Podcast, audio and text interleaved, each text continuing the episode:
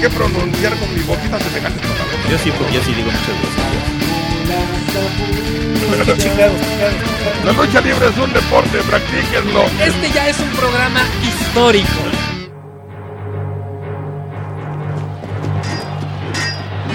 En el pasado los gladiadores ocupaban el Coliseo romano. Después los caballeros medievales defendían sus escudos en las cruzadas. Ahora los modernos guerreros defienden su honor. Arriba de un ring. Esto es Bajo las capuchas.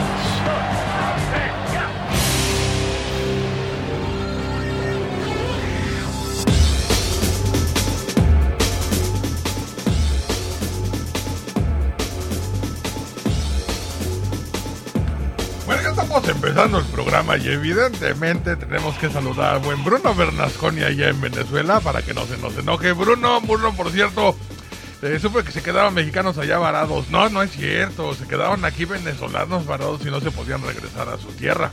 ¿Cómo ves, Anima? Pues por mí, que se queden aquí o se vayan, no me importa. No te interesa. No, no, hay que ser Mientras solidarios. esté bien el Bruno, no me interesa lo demás. Bueno, pues me parece bien que Bruno esté bien con este asunto de mexicana de aviación, ya sabes, ¿no? Muchos vuelos se suspendieron, que no sé qué tanto, pero eso es la, el vuelo que reanudaron, México-Venezuela. Y Venezuela-México, supongo, ¿verdad? Y, y Colombia, Venezuela. Y Colombia-Venezuela. Ya reanudaron relaciones, ¿no? Bueno, ah, sí es cierto, que estaban bien peleados y toda la cosa. Y bueno, ahora sí estamos empezando el programa formalmente hablando. Señoras y señores, niños y niñas, caramelos y bolitas, queridos hermanos y únicos amigos, bienvenidos a este por fin capítulo número 95 de Bajo las Capuchas Radio, que la semana pasada, o por lo menos el podcast pasado, no pudimos estar este por aquí por eh, cuestiones de fuerza mayor, pero ya estamos este con el mismo ánimo y gusto de siempre empezando este este programa de lucha libre, criticón y odiado, odiado, odiado por mucha gente, ¿cómo ves? Y ya casi también imitado por muchos, ¿no? Ah, ya, ya ahí salieron dos estaciones por ahí de radio, me comentaban que pues quieren hacer lo mismo, ¿no? ¿Quieren hacer lo mismo? Van a meter al este al anima este clon. Pues quién sabe qué quieran hacer. Yo la verdad pirata. no, no sé. Y por ejemplo, se está inundando esto de muchas cosas. mm, ¿Qué te diré? Porquería se puede decir. Ajá. Ahí vi una página de internet. Este, bueno, vi muchas cosas ahora en esta semana que están muy gachas. La verdad es que están muy gachas. Y pues es lo, es lo que demerita la, la calidad de la lucha libre, ¿no? O Sí. lo que es el espectáculo de la lucha libre. ¿Por qué? Porque al haber tantas, no sabes que vas a meterte en una donde, bueno, hasta las fotos borrosas ves y que quieren apoyar al aficionado. Yo totalmente de acuerdo, pero merman en la calidad de lo que le das a tu público, ¿no? Así es, así es, tienes que hacer algo de calidad para que pues la gente vea la diferencia de cada cosa. Y bueno, aprovechando aquí a mi este, izquierda, evidentemente ya lo escucharon, ya está aquí, ya llegó, no se va a ir, por lo menos durante lo que dura este programa. Este es el ánima de Coyoacán. Pues muy, muy, muy buenas noches. Abrazo, dos y piquete de ojos para todos. Y a lo mejor sí me voy cuando no tengo las chivas, ¿no? Sí, ¿verdad? y del otro lado está el queridísimo Yo Sombra, pero está nada más en sombra. Bueno, pero- está del otro lado, pero de la ciudad, Pero mano. estás tú el testigo, Ajá. ¿No? Sí, aquí estoy ya también, allá al fondo el H Diabólica, que vieron que estaba también acompañado del señor McMahon, que reapareció después de tantos este eh, programas que no se había aparecido por aquí, el señor McMahon. Dile hola al señor McMahon. ¿Dónde anda el señor McMahon? Aquí, ahí va, ahí va, va a aparecer el señor McMahon en cualquier momento. Mira, ahí está. Señor McMahon, bienvenido. ¿Qué onda? ¿Se va a regresar Batista ahí a la WWE? Bueno, ¿No? ¿no? ¿No? Ah, bueno, vamos a ver si es cierto. A ver si nos cumple en esta ocasión. Gracias, señor McMahon, por estar con nosotros. Y bueno, este. Pues fíjate que uno de los temas que tenemos el día de hoy es este el hecho de todos los luchadores que han servido de desecho para las grandes empresas. ¿Qué quiero decir con esto? Este, de todos esos que han desenmascarado y que de repente ya no vuelvan a aparecer por ningún lado dentro de las empresas donde han perdido la máscara. Ahí para la gente que nos está escuchando a ver de quién se acuerda. Yo Bueno, les pero, pero enmascarados exprofesos que yo creo que salen de la nada, surgen de la nada, desaparecen de la nada y pierden la máscara así como si nada. No, hay, hay, hay otros que no, que ya tenían su rato y de repente pierden la máscara y bye bye, se acabó. Sí, que No más. lamentablemente se pierden en la ignominia de, de la ignorancia de la gente, ¿no? Sí, no, es, es una lástima, la verdad, es una lástima. Y bueno, pues ya ves que ya tenemos saluditos y como tú estás sin malla en los ojos y más cerca de la computadora, pues de una vez empiézate, ¿no? Pues ahí va el primero, Gus Demon. Hola, todos zombies chicharroneros. Ah, pues saludos a todos los zombies chicharroneros. Saludos, Gus Demon. El Lucas, un, dos, tres por mí, todos los demás. Saludos al tío Sombra, que ya embaraza cuando habla al testigo que el domingo en el Mujam no di chance de saludarlo. Ah, no dio chance de saludarlo. Desapareció. Raro. Órale. A la estrella de los cortometrajes Ánima de Coyoacán. A mi carnal Bruno Bernasconi, a la abuelita Pontes, al cibernético, Hacha Diabólica y a uno especial para Marisela Vázquez, que me parece que los está escuchando por primera vez. Ah, pues Marisela Vázquez, ojalá te guste este programa. No- Bienvenida Marisela, qué bueno que estás escuchándonos. Esperemos este que te guste este pequeño programa de lucha libre. Sí, esperemos que sí. Oye, y perdón, este, lo que pasa es que el domingo eh, me paré, pero igual que el ánima de Coyoacán, nada más fui a comprar lo que quería comprar y se acabó. Yo fui este, exclusivamente por algo que iba a comprar y ya me, luego, luego me fui a mi casita a ver si lo estrenaba, pero no me dio tiempo. Sí, yo también fui obligado por mi hijo ¿Ah, sí? a comprar sus muñecos y no sé qué iba a comprar. Bueno, pero de todos Ah, modos. y un saludo a la el Rudo. Totototota. Sí, como no, un saludo a la Rudo Tototototota, ya que se tomó sus fotografías ahí Qué excelentes este, con el personas. ánima. Me, me caen muy bien tanto Bruno y su, su señora. Ah, órale, órale, me parece perfecto. ¿Eh? Lucas. Lucas, dijiste Bruno. Ah, Lucas, sí, es que el que sigue es Bruno. Bruno, muy buenas noches a mis compañeros en cabina, a las Adelitas, al buen Lucas y a todos los que me hacen favor de escucharnos los miércoles. Que no tenemos motivos de fuerza mayor, su amigo el azote venezolano. Ah, pues un saludo. Fíjate que yo hubiera sido un motivo de fuerza mayor, hermano. A ver, este, ¿quién está viendo el partido de Guadalajara contra no sé quién diablos? Por favor, ahí infórmeme quién va anotando gol, ¿no? por favor, porque me gusta más la lucha libre que el fútbol, evidentemente, pero, Van a hacer birria de Chiva. pero amo a mi equipo favorito, las Chivas. Bueno, ¿qué más? Carlos, saludos a todos los de la cabina, el hacha, al testigo, al tío Sombra, líder de mi congregación, el ánima. También un saludote muy especial a la güerita Fontes, al comprador número uno de tamales, Mauricio Aguatl, y a mi fanboy Mefisto. Órale. Uy, uy, qué feo se llevan, hermano. ¿Qué más, qué más? Ah, Se me figuran a Viruta y Capulina. los Sí, dos. ¿verdad? Madai-chan, hola a todos. No les... ah, les mando un besote al ánima, al testigo hacha, tío y Mefisto. Ah, pues un saludo a Madai-chan. Oye, Maday, ya no nos dijiste si te gustó la camiseta que te mandamos o no, la que te mandamos con el, este, con el Javi. Ah, que sí me dijo, ¿eh? ¿Así te dijo? Ey. Sí te- a, mí, a mí no me dijo nada, yo no sé nada. No, sí, ya es más, yo... Sí, es ¿verdad? más, si nada más te conectas el miércoles y eso para agregar amigos y ya se desaparece, ¿no? no, pues voy a andar por ahí conectado. No, ¿sabes qué? Este, me voy a llevar la laptop al otro lugar donde estoy chambeando para estar ahí metido viendo qué onda. Pues sí, imagínate, no hay que desconectarse del mundo. Cucuy, saludo carnales, saludos Cucuy. Saludos, saludos, Cucuy. Marito 75, que toda la mesa un fuerte a toda la mesa un fuerte abrazo a mis amigos de bajo las capuchas. Un fuerte saludo también para ti, Marito. También, también, qué, qué gusto que estés con nosotros. Mefisto 89 de Veracruz. Muy buenas noches a todos en el programa. Ya es miércoles de Bajo las Capuchas. Saludos a Camila Maday, a Carlos Cabellos, al Hacha, a Bruno, al Ánimo, al Testigo, al Tío Sombra, que todavía no llega. Le habrán dado un ataque de éxtasis. No, él tiene una bronca muy, muy chistosa cuando llueve en esta mugrosa ciudad. Porque cuando llueve, evidentemente se hace más peligroso para su moto. Y él tiene que cruzar toda la ciudad para trasladarse hasta acá. No, lo peor de todo es que ahora no trae moto, trae bicicleta.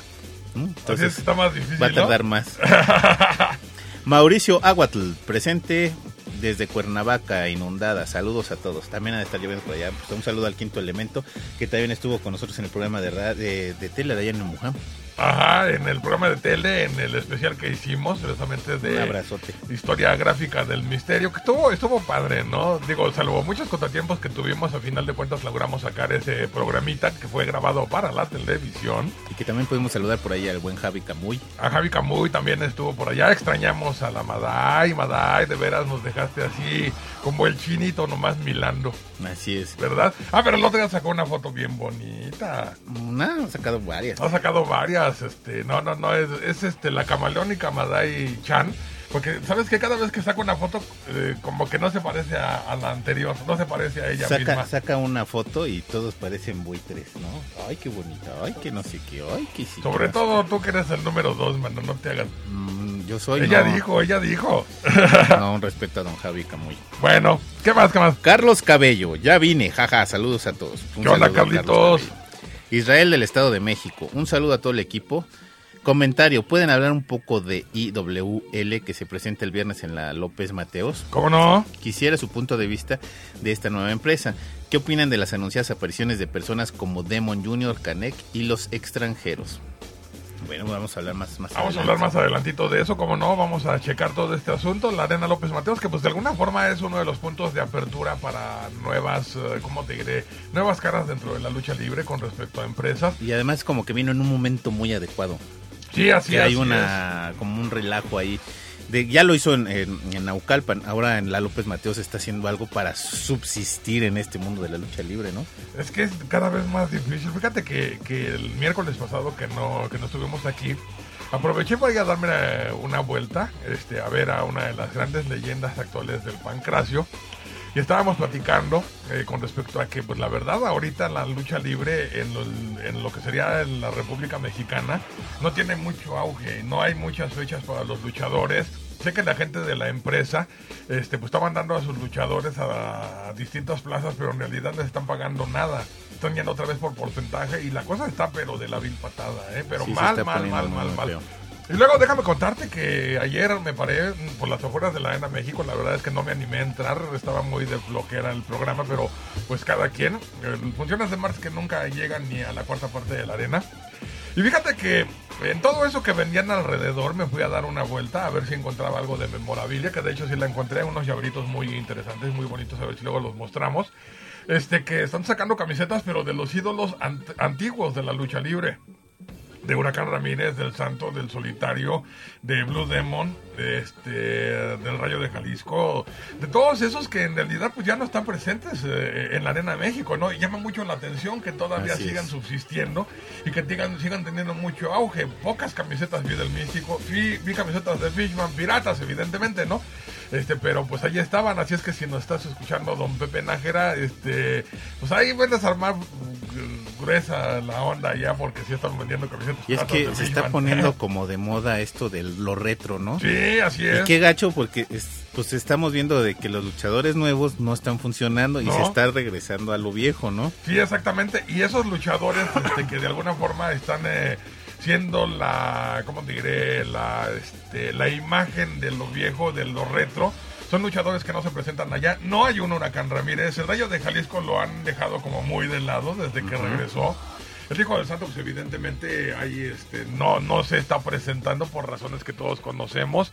Y, y, y, y traer a, un- a gente como el Hijo del Solitario no tiene caso porque evidentemente saben que no, no va a funcionar, Es que- nunca ha funcionado. Se está volviendo esto tan feo que, realmente la lucha libre mexicana se está viendo más en el extranjero que aquí, aquí en el, pues lo que es México, ¿no? Sí, así es, así es. Vemos todo el sur de Estados Unidos, llámese Texas, este, California, Nuevo México, toda esta parte del sur. De la frontera. Tienen, tienen empresas súper buenas. Los Ángeles tienen Lucha Babón, que es excelente, excelente, es como otra dimensión, ¿no? Ajá, sí. Eh, En, en Texas creo que hay hasta dos empresas nuevas ahí de que están luch- bueno que tienen sus luchadores y que están haciendo funciones de lucha que está excelente. Sí. Las giras que están haciendo a Europa, mm, llámese el Santo, llámese diferentes personalidades de la lucha libre, Sí. están funcionando. Claro. Tuve oportunidad de platicar con el último chingón, así se llama luchador y no tengo por qué negarlo. Así se llama este, este O sea, no es grosería, así ya, ya se registró. Así es, ya se registró y además así todo el mundo lo conoce y así lucha en Europa, así lucha en Italia, así ha estado luchando en Chile, en Venezuela, en Colombia. Además es muy buen luchador. Claro. ¿Y por qué no lo, por qué no lo llaman? Pues porque ya estuvo aquí luchando en México y no lo, no lo aprovecharon. La, otra vez la misma historia del burro al maíz, ¿no? Sí, así es. Es una Se hace lucha libre mexicana en el Gimnasio México, allá en Chile. Vaya, bueno, se hace infinidad de funciones de lucha libre mexicana y en todos lados pega menos aquí. Sí, está, está muy mal este asunto. Ya lo habíamos mencionado, creo que la creatividad de las grandes empresas está pero de bajada, horrible, se les secó, se les secó el cerebro así de plano, ¿eh? Secó la mollera. Sí, no, y, y, por ejemplo, esta, esta fi- figura grande con la que estaba platicando precisamente el miércoles pasado, me lo dijo, sí se le secó de plano el cerebro. Eh, él hablaba de, de que se debería, no sé, tener un tiempo límite para los programadores o para los matchmakers en diferentes empresas.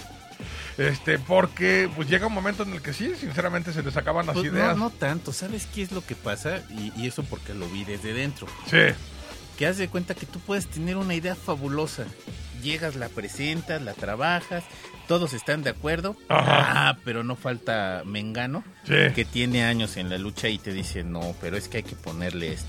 Ajá. Y llega otro fulano como dueño de X, no, pero yo lo quiero así, así, asado. Y llega Perengano, entonces ya la idea llega súper manoseada.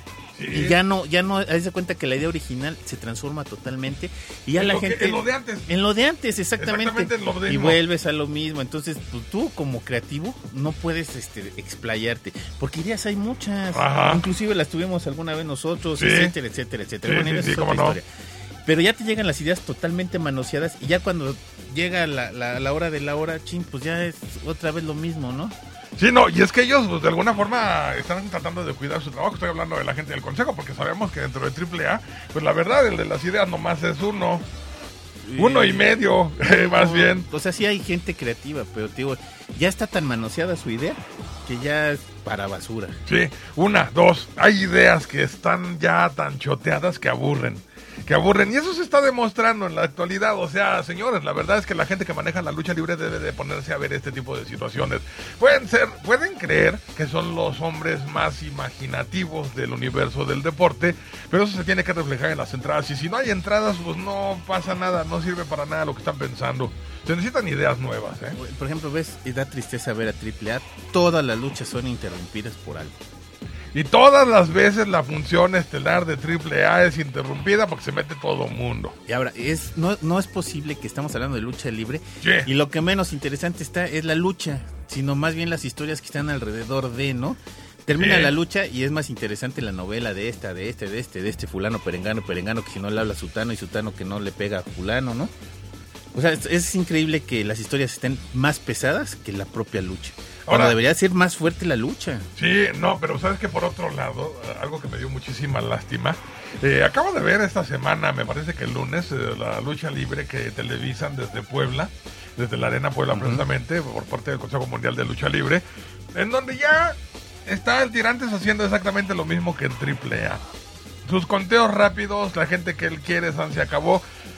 Eso es lo que vamos a traer al Consejo. Y- lo y- que hacía y- AAA. Pero aguas, Ey, porque la figura ahorita del consejo es el tirantes. qué lástima. ¿No? Entonces te das una idea de cómo está todo el aspecto, ¿no? O gente que venía de AAA, llámese histeria, llámese psicosis, este, etcétera, etcétera, etcétera, ¿no? Claro, claro, claro.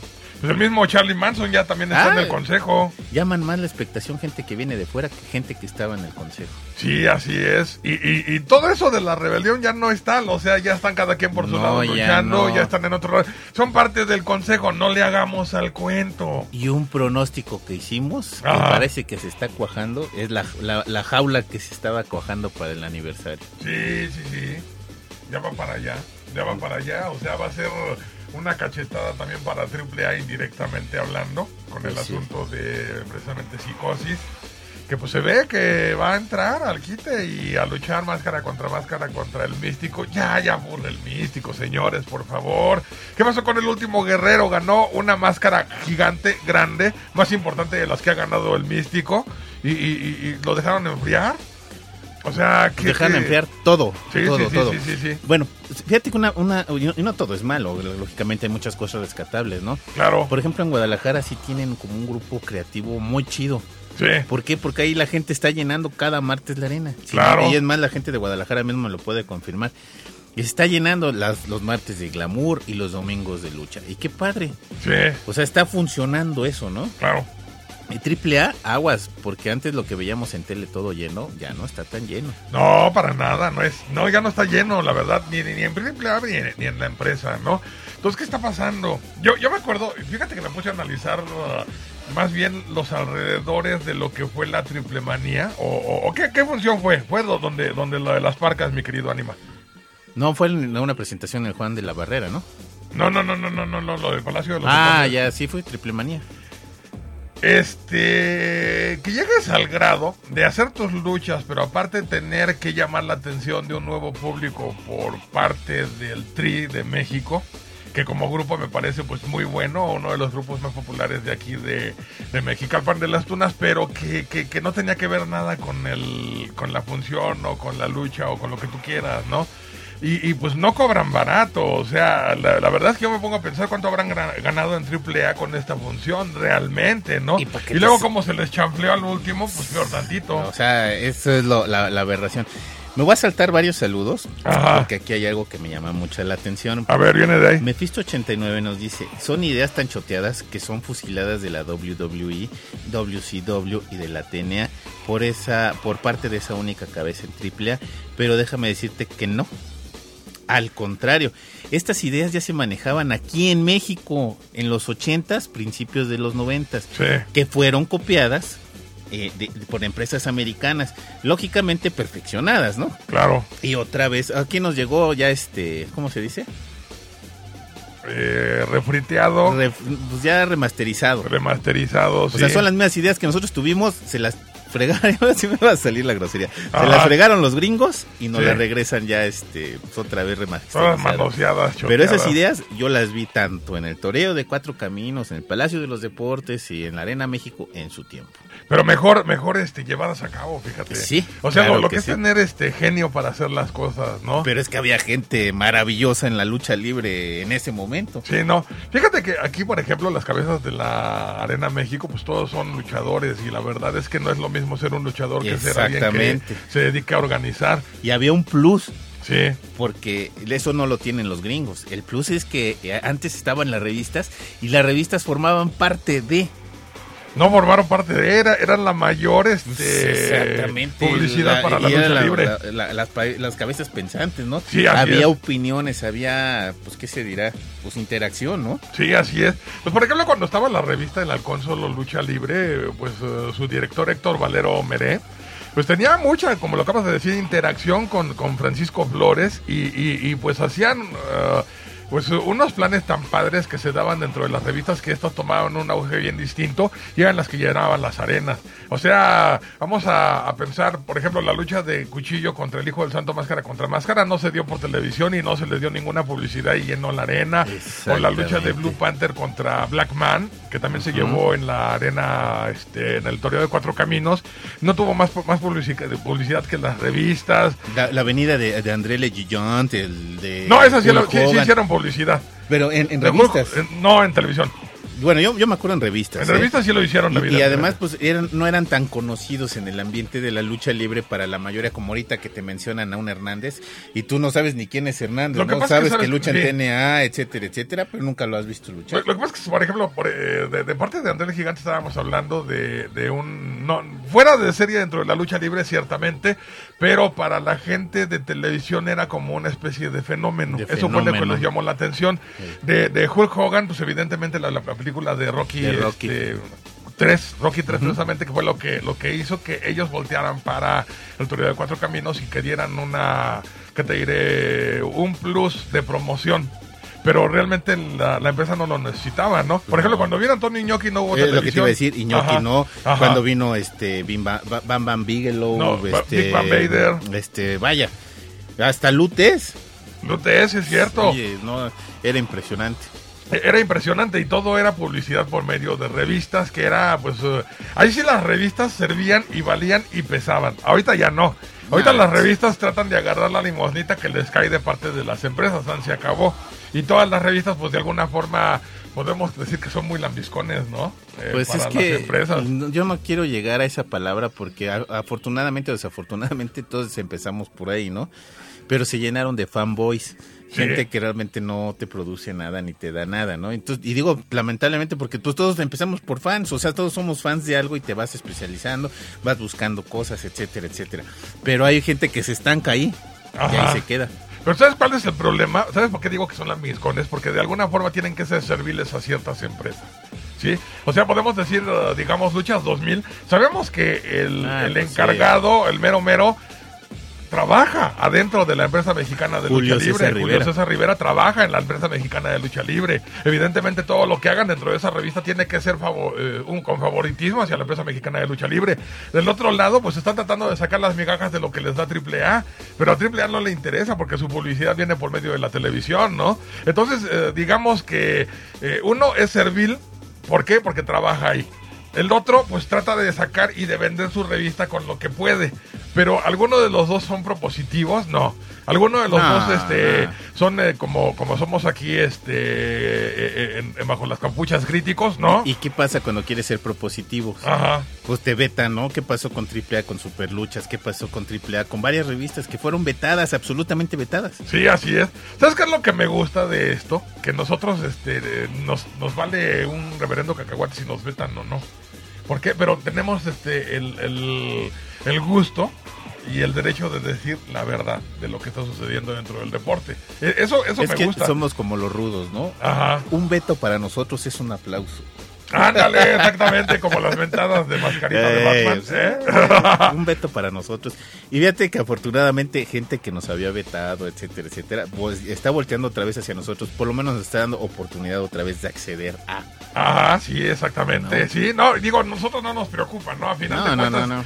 eh, creo que lo que se tiene que hacer dentro del periodismo de lucha libre, pues es eh, aplaudir cuando se, Ah, se lo es, merecen, es. criticar cuando se lo merecen, etcétera. Así me veten, me los voy a fregar. Pues sí. Y así me veten, les voy a aplaudir lo que hay que aplaudir. No nos interesa, la verdad, o sea, Nah. no nos interesa, nosotros decimos lo que tenemos que decir, la, la verdad de lo que estamos viendo, eh, analizamos, no aplaudimos nada más a lo menso, ni, ni alabamos nada más porque este, somos cuates de X, Z Y. No, por ahí no va la cosa. Creo que eh, eh, estamos haciendo algo que pues es muy necesario dentro de la lucha libre. ¿no? Pues sí. Y yo no quiero decir que seamos los mejores, ni mucho menos, ¿no? Ah, no. tenemos nuestro estilo. San se acabó. No, no, no, no.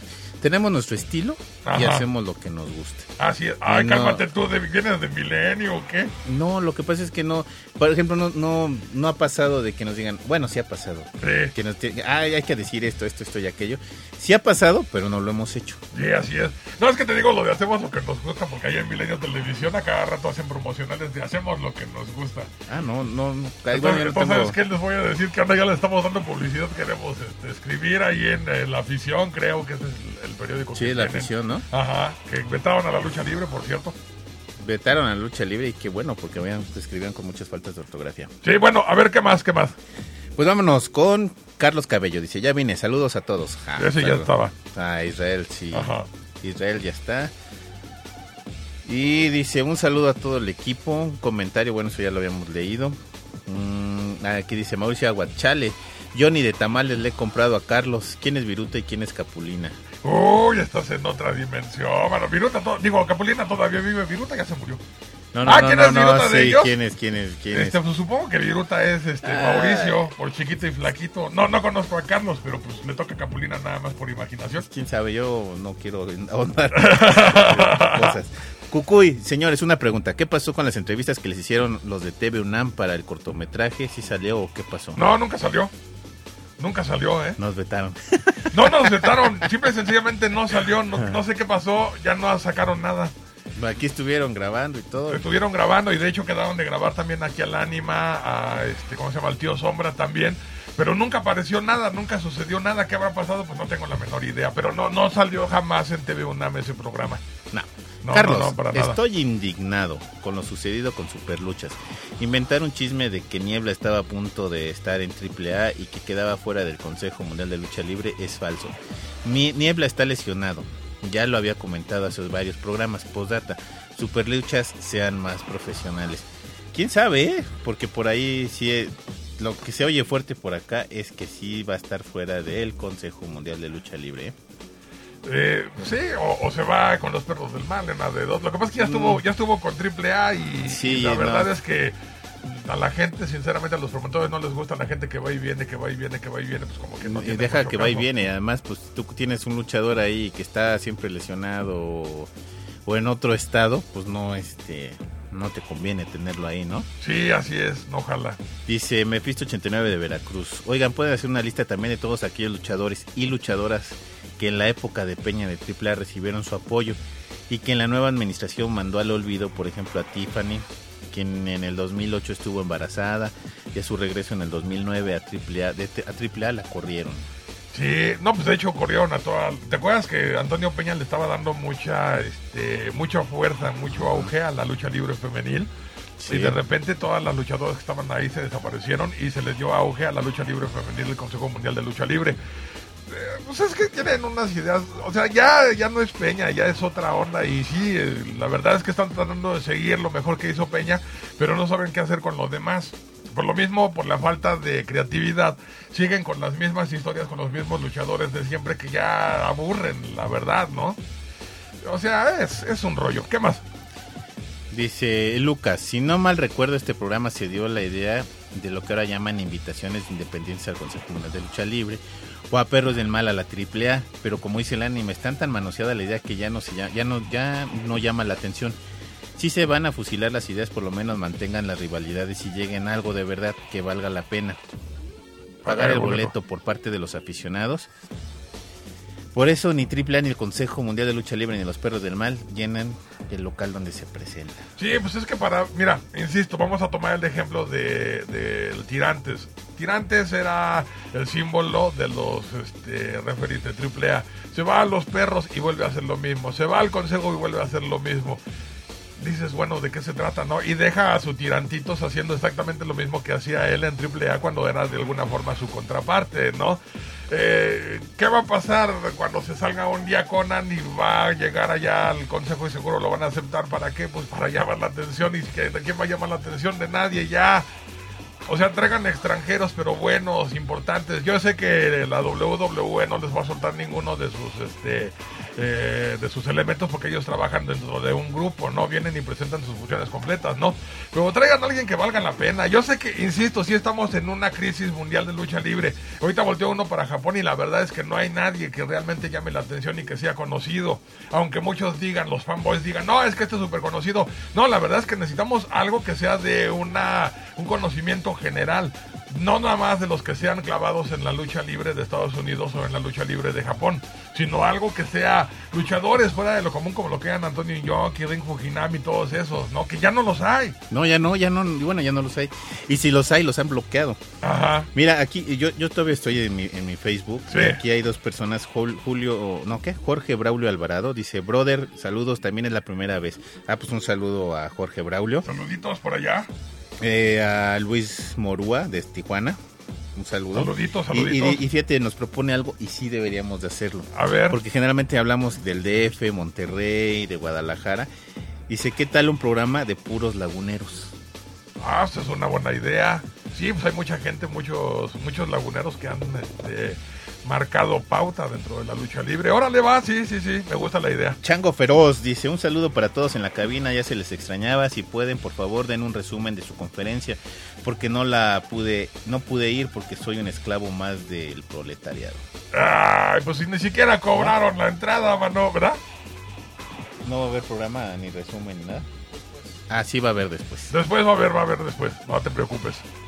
¿Qué más, qué más? Dice Mephisto 89, es una lástima que ahora la figura de Tirante sea la máxima figura del Consejo Mundial de Lucha Libre.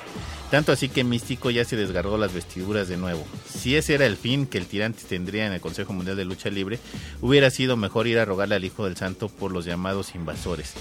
Me da gusto por ellos, más por Psicose Segundo, Alebrije, Charlie Manson, que ya se están ganando su lugar, en especial por el primero. Tampoco existe ya la rebelión de los perros del mal, porque aunque digan que no es cierto, el perrito ya tiene bien mordido el hueso de triple A. Ay, pues no lo dudo ni tantito, eh. Este, lástima, ¿no? Es una lástima. De hecho, fíjate que estaban pasando el programa en TVC Deportes de la de, rebelión, perdón, de los perros del mal. Ya no está saliendo. Ya no está saliendo. Israel del Estado de México, otro comentario, por favor, pueden mandar una felicitación a mi esposa Adriana Moro, que fue su cumple el 8 de agosto. Ah, pues muchas felicidades y unas mañanitas. Adriana. Unas mañanitas del testigo. Oh, que la canción, ¿por qué no me acompañan? Happy birthday to you, happy birthday to you, happy birthday querida Adriana, happy birthday to you. Ahí también te está saludando el señor McMahon. Felicítala, señor McMahon. Ah, ah, mueve tus manitas y dile que la quieres mucho. Ay, mira qué bonito abrazo te mando. Porque Dice siento que estamos invadidos por el Israel del Estado de. México. Bueno, tengo que salir de la oficina. Un saludo, escucho el podcast. Saludo a la banda. Bueno, pues cuando escuches el podcast, le pones las mañanitas que cantó el testigo exclusivamente para ella. Oh, que la canción. ¿Qué más, qué Mm, más? la güera Fontes. Hola, ya llegué. Saluditos a todos. Hola, güerita. Güerita preciosa, qué bueno que ya estás. Kiko Regio, saludos al testigo y al ánima. Kiko Regio, saludos. Saludos, Kiko, qué bueno que nos estás escuchando. Madai Chan, Nana, mi playera sí me gustó, testigo. Grax. Y pregúntale al ánima su utilización. Jaja. Yo después le digo. Ay, Dios mío, ¿qué vas a hacer? Dice Mauricio Aguat, yo no soy viruta, chale. No, tú no. Es- es- salió como Kiko. Dice, ¿yo por qué no? No, tú no. Eh. No, no, no. Viruta y. Capulina es. Bueno, se me figuran que este Carlos y, y Mephisto. Sí, no, no, tú no, Ma- Mauricio. Tú eres el quinto elemento ya. Eh, Mephisto 89 de Veracruz. No, el viernes está programado en la México. No se publicó en el Twitter del. ¿no? Ah, esto- eso se publicó en el Twitter del Consejo Mundial de Lucha Libre. Me supongo que refiriéndose a Mr. Niebla. Ah, ok. Carlos, Mr. Niebla está programado este viernes en el cuadrangular de tercia según el Consejo Mundial de Lucha Libre. Sí, pero recuerden cuántas veces ha estado programado y no se ha presentado. Y no llega. Pero bueno, ahí sería cosa de, esperar, ¿no? Ahí sí hay que esperar. Kiko Regio, en su opinión, ¿cuál sería una buena lucha para el aniversario del Consejo Mundial de Lucha Libre? Ándale. Una buena lucha, bueno, la verdad es que yo me estoy yendo muy lejos, ¿no? Pero pues imagínate una lucha, este, Rayo de Jalisco contra Atlantis Máscara contra Máscara, pero no hay ninguna rivalidad. De rivalidades, pues no hay nada. Por ejemplo, si pusieran este, la lucha del volador contra el místico, me da igual. La verdad es que me da igual. O de la sombra contra el volador, me da igual. Porque, y acuérdate que estuvieron en un Sí, sí, sí, cuadrangular. sí, sí, sí. Este, fíjate, mi querido Kiko, que lo estaba comentando con, con este amigo que fui a ver el miércoles, que el problema es que hay muchos luchadores que no han tenido, digamos, el aterrizaje suficientemente fuerte para con el público y no terminan de cuajar eh, como personajes. Entonces podemos decir que Volador, La Sombra y muchos otros más son luchadores hechos eh, en horno de microondas. ¿Sí? O sea, gente que, que, que- que no venía de ninguna parte y que de repente apareció en la empresa sin ton ni son y vámonos y vas para arriba, ¿no? No, además, un aniversario es para sacar lo mejor que tienes, ¿no? Sí, Entonces debería ser un grande contra un grande. sí, así es. Entonces, y digo, Y hay muchos, ¿eh? Está el Hay último muchos, guerrero, está Atlantis, está, bueno, últimamente no sé si tuve este rayo de Jalisco, etcétera. Pero a mí me llama mucho la atención, por ejemplo, un psicosis contra cualquiera de los que se presente del consejo, ¿eh? Ese psicosis tiene muy buen luchar. Es que fíjate que este psicosis sí es cierto, lo está demostrando. Tiene muy buen luchar. El mismo Charlie Manson también está demostrando que sabe Sí. luchar. No, no puedo decir lo mismo del alebrije, ese no me parece tan bueno. No. No, no, Es buena mejor onda, el no me parece tan bueno. Sí, no, o sea, no, no todos son tan buenos, pero psicosis y Charlie Manson la verdad es que sí tienen con qué darle. Y lo malo Ajá. es que también a ellos les han quitado el plus ese que traían detrás, ¿no? El, el plus de lo extremo, porque en el Consejo Mundial de Lucha Libre no hay luchas extremas. No, no, no existen las luchas Pero extremas. si se dieran, que sería fabuloso, ¿eh? Sí, así es, así es. Fabuloso. No, y sobre todo, fíjate que han demostrado que pueden hacer más de lo que hacían en la AAA, porque es muy distinto a lo que están haciendo ahora. Sí. La verdad, ¿eh? Son buenos luchadores. Bueno, aquí dice Bruno, ¿qué opinan del falso santo de Bolivia que se publicó en el blog? ¿Se continuará permitiendo estos fraudes? Pues siempre y cuando la gente lo permita, ¿no? Eh, lo que pasa es que, mira, el fan- a ver, yo, yo entendí que el falso santo de Bolivia, según lo que leí, se presentó en Argentina. La verdad es que a mí, este, se me olvidó, este, comentarle eso al hijo del santo, pero se lo voy a decir, le voy a enseñar la fotografía para que vea y tome cartas en el asunto.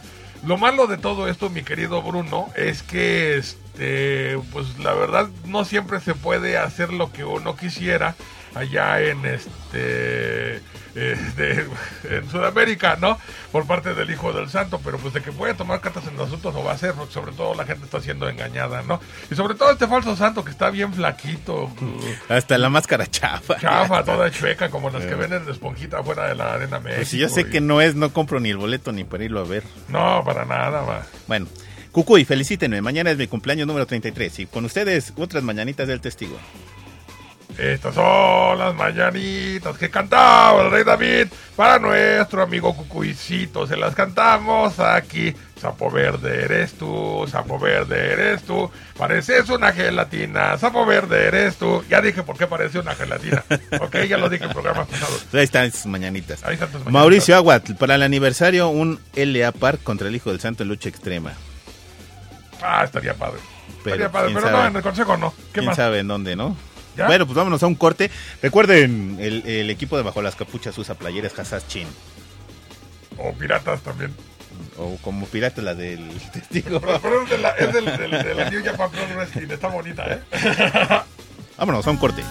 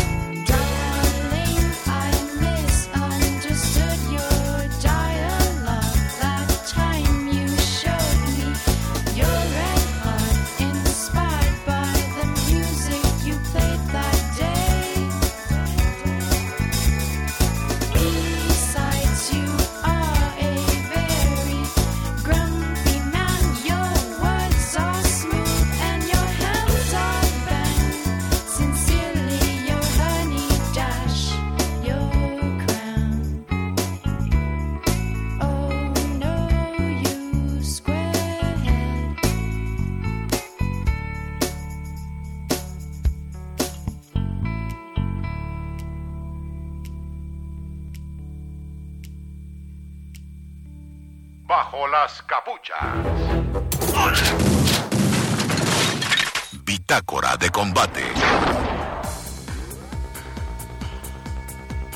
Pues ya estamos de regreso aquí en Bajo las Capuchas y evidentemente no sabemos cuál es la canción y se nos caen acá nuestros amiguitos que nos vienen a acompañar en el programa, que por cierto están muy bonitos. Este es Riek y este conejo no sé quién ya lo sea.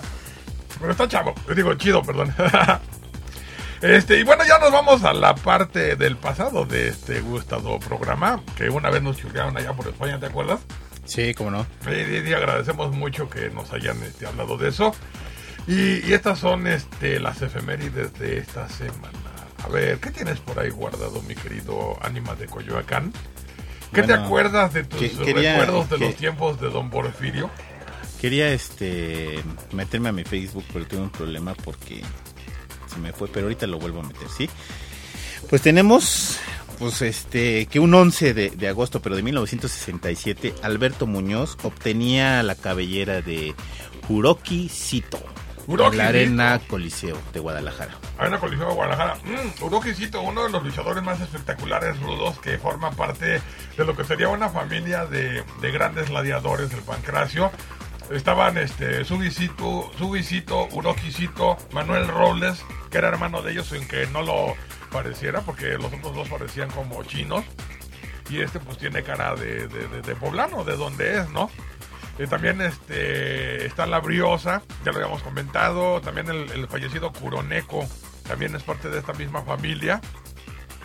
Yuroki Chito era, era el hombre de menor peso dentro de todos estos hermanos. Era un este, luchador muy popular en las primeras, segundas y terceras luchas de la empresa mexicana de lucha libre. Y Alberto Muñoz, ni más ni menos que campeón nacional de peso welter, según tengo entendido o me acuerdo. Este, un luchador realmente muy espectacular, aéreo, que una vez precisamente luchando dentro de la empresa, sufrió una, este, una lesión que lo retiró del pancracio y toda la gente pensó que se había ido para siempre. Eso no fue así. Él regresó bajo la máscara de White Man.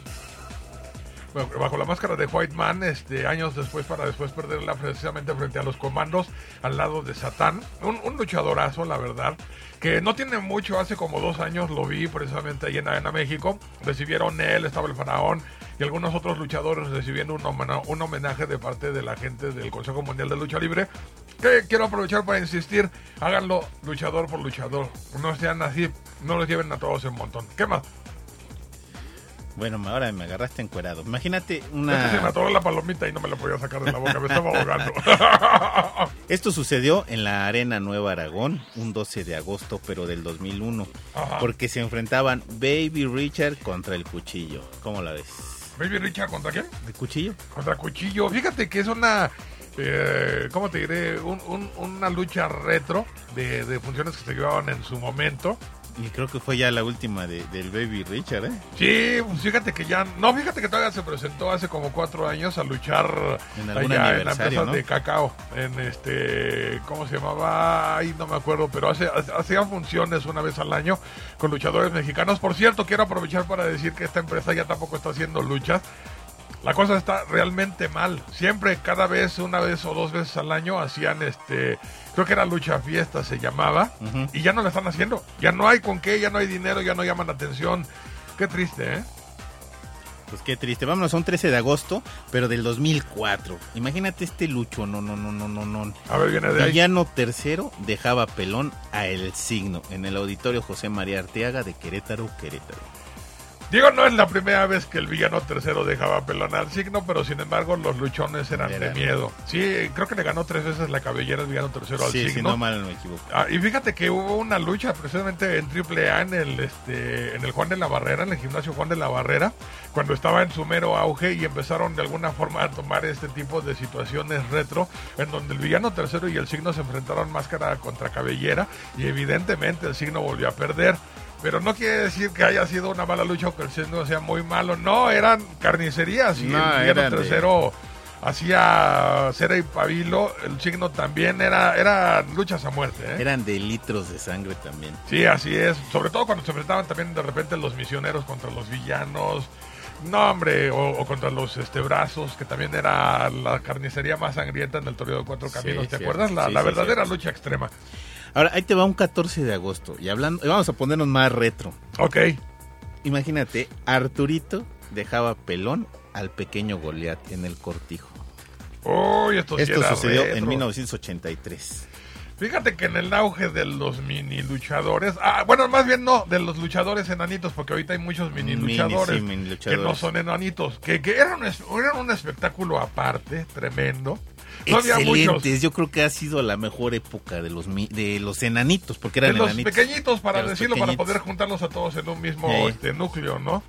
Fíjate que no había muchos, estaba, este, según me acuerdo, este, Philly Estrella, El Philly estaba Estrella. Gulliver, que eran los técnicos siempre, estaba este Gran Nicolai y Pequeño Goliat y Arturito. Por allá apareció la hormiga atómica y La después apareció atómica. Micro, y párale de contar. Pero era, era, era un agasajo de... Había de- uno que se llamaba Atómico también. Sí, A remembranza del que se hacía chiquito en, no sé, en, en la Liga de la Justicia. ah, el Atom, Atom. Átomo. Sí, Sí, pero no. era, era atómico. Ajá. No, hombre, eh, era una delicia ver ese tipo de luchas. Este, digo, evidentemente, pues estamos hablando de luchadores de, de distinta calidad que los eh, llamados grandes, pero, pero era una festividad verlos. A mí me encantaba ver la lucha de Era fabuloso. Sí, era fabuloso, Fabuloso. Era fabuloso, era tremendo, ¿no? Ahí con sus cuerpecitos, ver cómo se aplicaban las llaves y luego no les alcanzaba el brazo. No, hombre, era. Es que realmente no eran minis, eran enanos, Eran enanos, enanos, como tal, con sus sin, sin ser despectivos, ¿eh? Ajá. Y el mejor de todos ellos, pues evidentemente Philly Estrella, que no, hombre, era, era un tipo que tenía una agilidad, pero tremenda. Era, era otra onda. No, no, no, impresionante, ¿eh? Sí, cómo no. Bueno, pues vámonos a un 15 de agosto, pero de 1993, porque Canek también obtenía en ese, en esa, aquellas épocas del 15 de agosto de 1993 Sí. la cabellera de Yamato en el toreo de cuatro caminos. Exactamente, la cabellera de Yamato, eh, un luchador que había perdido eh, pocas semanas antes la máscara, pero contra dos caras. O sea, Yamato le, le- le quitaron todo lo que pudo haber tenido aquí en México, los, los mastodontes más importantes eh, de Las de aduanas. nuestro país. Sí, sobre todo porque a mí el máscara pues, siempre se ha cosido aparte, ¿no? Y era más un luchador de, de presentaciones en Estados Unidos y Japón, pero en ese entonces, este, tanto Canek como Dos Caras eran de alguna forma los que nos defendían de las invasiones, verdaderas invasiones extranjeras, no como las de ahorita. Nah, estas son, Son jaladas. son jaladas. Sí, Pero es. eh, un 16 de agosto, te, eh, te va, eh, ahí te va la fecha, 1992, Sí, el Arena Pista Revolución. Ciclón Ramírez sí. obtenía por tercera vez el campeonato nacional welter ante el fantasma de la quebrada. Mira nada más, el fantasma de la quebrada. Un buen luchador. Eh, eh, ese era el fantasma de la quebrada, pero el nuevo. Sí, el, nuevo, el nuevo, el nuevo. Pero el también era, segundo. era era rapidísimo y Ciclón en ese momento pues era Ciclón. Era Ciclón Ramírez, era Celso Reyes. Celso. un- era rapidísimo. Don Celso. Y, eran unas luchas tremendas. Don Celso Reyes, que antes había luchado como uno de los Pegasos, que tuvo mucha suerte y una gran idea de parte de Antonio Peña el cambiarle el nombre a Ciclón Ramírez, porque la verdad es que destacó mucho así. El otro Pegaso, pues se desapareció en la ignominia, ya no se presentó por ninguna parte y él, pues de alguna forma hizo algo muy grande con su nombre. Eh, fue, fue parte del trío de las saetas del ring con el águila solitaria y el pantera, de los cuales el único que, que conserva la máscara es precisamente el águila solitaria, fíjate. Mm, bueno, ya no, ahorita lo, ahorita El, lo- el lo pantera, checo, ¿eh? el pantera ya la perdió, Ciclón también, pero Creo el águila también el águila. Ah, ah, ah, ahorita te lo, te lo checo. no. Ajá, 17 de agosto. Ahí te va, ¿eh? sí, Del 2003. Sí. Porque esa función sí fuimos tú y yo. órale. Mister Niebla Sí. retenía el campeonato mundial de peso completo Consejo Mundial de Lucha Libre ante Apolo Dantes en la Arena Coliseo del Distrito Federal. ¿Completo? Órale. En ahí. este momento, Sí, tengo que admitirlo y aceptarlo, el peor enemigo de Mister Niebla en ese momento era yo. Ajá. No me gustaba como campeón de peso completo, era un campeón insaboro, in- era horrible, ¿no? Es más, me daba asco hasta verlo, o sea, de cómo bailaba y cómo le hacía, y no, no, no, no me gustaba como campeón. órale. Ahorita sí, Sí, sí, sí. ahorita sí. es otra cosa el Mr. Niebla, Ajá. pero en ese momento no tenía ni personalidad, no tenía nada, lo único importante que había hecho era la máscara del otro Mr. Niebla, que era Mr. México, etcétera, etcétera. Joker. Pero no tenía nada, no me gustaba nada. Claro, claro. Y cambió, ¿no? Pues es que tuvo que sacar su propia personalidad. Yo digo, es una lástima lo que está pasando con él, ¿no? Pero la verdad hay que reconocer que esto, este, él es uno de los luchadores con más personalidad que existen en la actualidad, ¿eh? Sí, sí, sí, sí. Ahorita sí. Sí, sí, sí. y ahora como- que quieren tapar un hueco como Mr. Niebla, que no lo va a tapar nadie porque No. se puso el, el cochambrudo mayor. Sí. Y no, como él no va a ver. No. Y ahora quieren meter a Rey Bocanero como mugroso, pues tampoco la va a hacer. No, no, no friegues. No, no, no, no. No tiene la personalidad para eso. Está, está difícil. Está muy lejos. Bueno, esas fueron las efemérides de esta semana. Ajá. Voy a pasar a lo del Facebook. Viene. Dice, ya no piensan hacer las, ah, dice Federico Palacios Casares, ya no piensan hacer las cápsulas que subían a YouTube. Ya, ya hicimos una. ay, ay, acaba de subir este el programa piloto de, de- de Bajo las Capuchas. ¿Pero a YouTube? Sí, pues el 000, ¿no? No, pero ese no está en YouTube, ¿o sí? Ah, no, no está en YouTube, está en, en otra. En Vimeo. En Dimeo, ajá, en Dimeo, pero sí, sí, sí, sí. No sé si vamos a meter algo en YouTube, mi querido Hacha. No, no ah, caben. es que no caben. No caben, Fue es por mucho espacio. peso. Fue por espacio que no estamos ya en YouTube. Sí, sí, sí, es, Ah, está, está muy pesado, entonces no caben, pero estábamos en, en Vimeo. Ahí, ahí chécalo en, en, este, en Bajo las Capuchas en Facebook. Ahí está el 000, que pues ya es un programa bastante más largo, de casi media hora, que es este Sí. precisamente el piloto de lo que vamos a estar haciendo próximamente por allá. Este, ya, ya dijimos. No, ¿verdad? no, no, no hemos dicho, no hemos No dicho. no hemos Bueno, dicho luego se enterarán. ¿Qué fue de Máscara Sagrada original? Tanto pelear por el nombre para nada. Esto lo vuelve a preguntar Federico Palacios Casares. ¿Qué fue de Máscara Sagrada original? Pues fíjate que está por ahí rancheando a donde puede, a donde lo quieren contratar. Eh, Limosneando. sí, no hay eh. otra palabra que limosneando. Sí, es una lástima porque mira, eh, luchó mucho por el nombre, pero no se preocupó por su carrera luchística. Así Subió es. de peso. Impresionante. Eh, el año antepasado que fuimos a la primera función de la NWA México aquí en este en el gimnasio Juan de la Barrera. No, no tienes idea, horrible lucha, dio una lucha horrible. De la tristeza, de olvido. Inclusive le salió mal la lucha. Híjole, así como que... ah, Para olvidarlo, ¿eh? Sí, para olvidarlo. Entonces, pues evidentemente ya no trabaja, ya no tiene trabajo, nadie lo quiere, no se, no se cuidó, no cuidó su peso, se puso a engordar, él pensó que con ganar el nombre San se acabó. Y, y Pues, además subió en su vedetismo. O Sí. sea, ya no te doy autógrafos, yo soy máscara sagrada, pero pues va a ser máscara sagrada no te va a abrir las puertas, ¿no? Ya no tienes que nada. demostrarlo, tienes que hacerlo, trabajar y hacer las cosas. Pero lo que hizo en NWA, híjole, es para el olvido. Sí, o sea, presentarse en una función estelar a hacer lo que hizo. Yo creo que ni siquiera el novato más tarugo, Eh, sí por no decir hace. otra palabra, hubiera luchado tan mal como lo hizo Máscara Sagrada. Entonces yo creo que ya la leyenda de Máscara Sagrada, o más bien toda esa polémica que generó, se acabó cuando le dieron el nombre. También Así se es. acabó Máscara Sagrada. Dice Juan Carlos Aguilar Quijano, que es Mephisto89, dice, también los vetaron de YouTube, jaja. Nah, no, No, ya, ya comentamos por qué emigramos de... Nos, vetaron por pesados. No, porque no cabíamos en Ándale, exactamente, así es. ¿No? Órale. Dice el mismo Mephisto, recuerden que el mes de noviembre hace el programa en memoria del gran Marcus Senior y también tocar para ese mismo mes el tema de los luchadores asesinos y asesinados que habían prometido programas atrás. No, pues eso en No, noviembre. no, no, sí, eso en noviembre. Es en noviembre, precisamente para el Día de Muertos. Y de hecho, a lo mejor, si todo sale bien y seguimos con esta relación, vamos a transmitir en directo desde la casa de Huracán Ramírez, que también es en noviembre. Él va, yo no voy.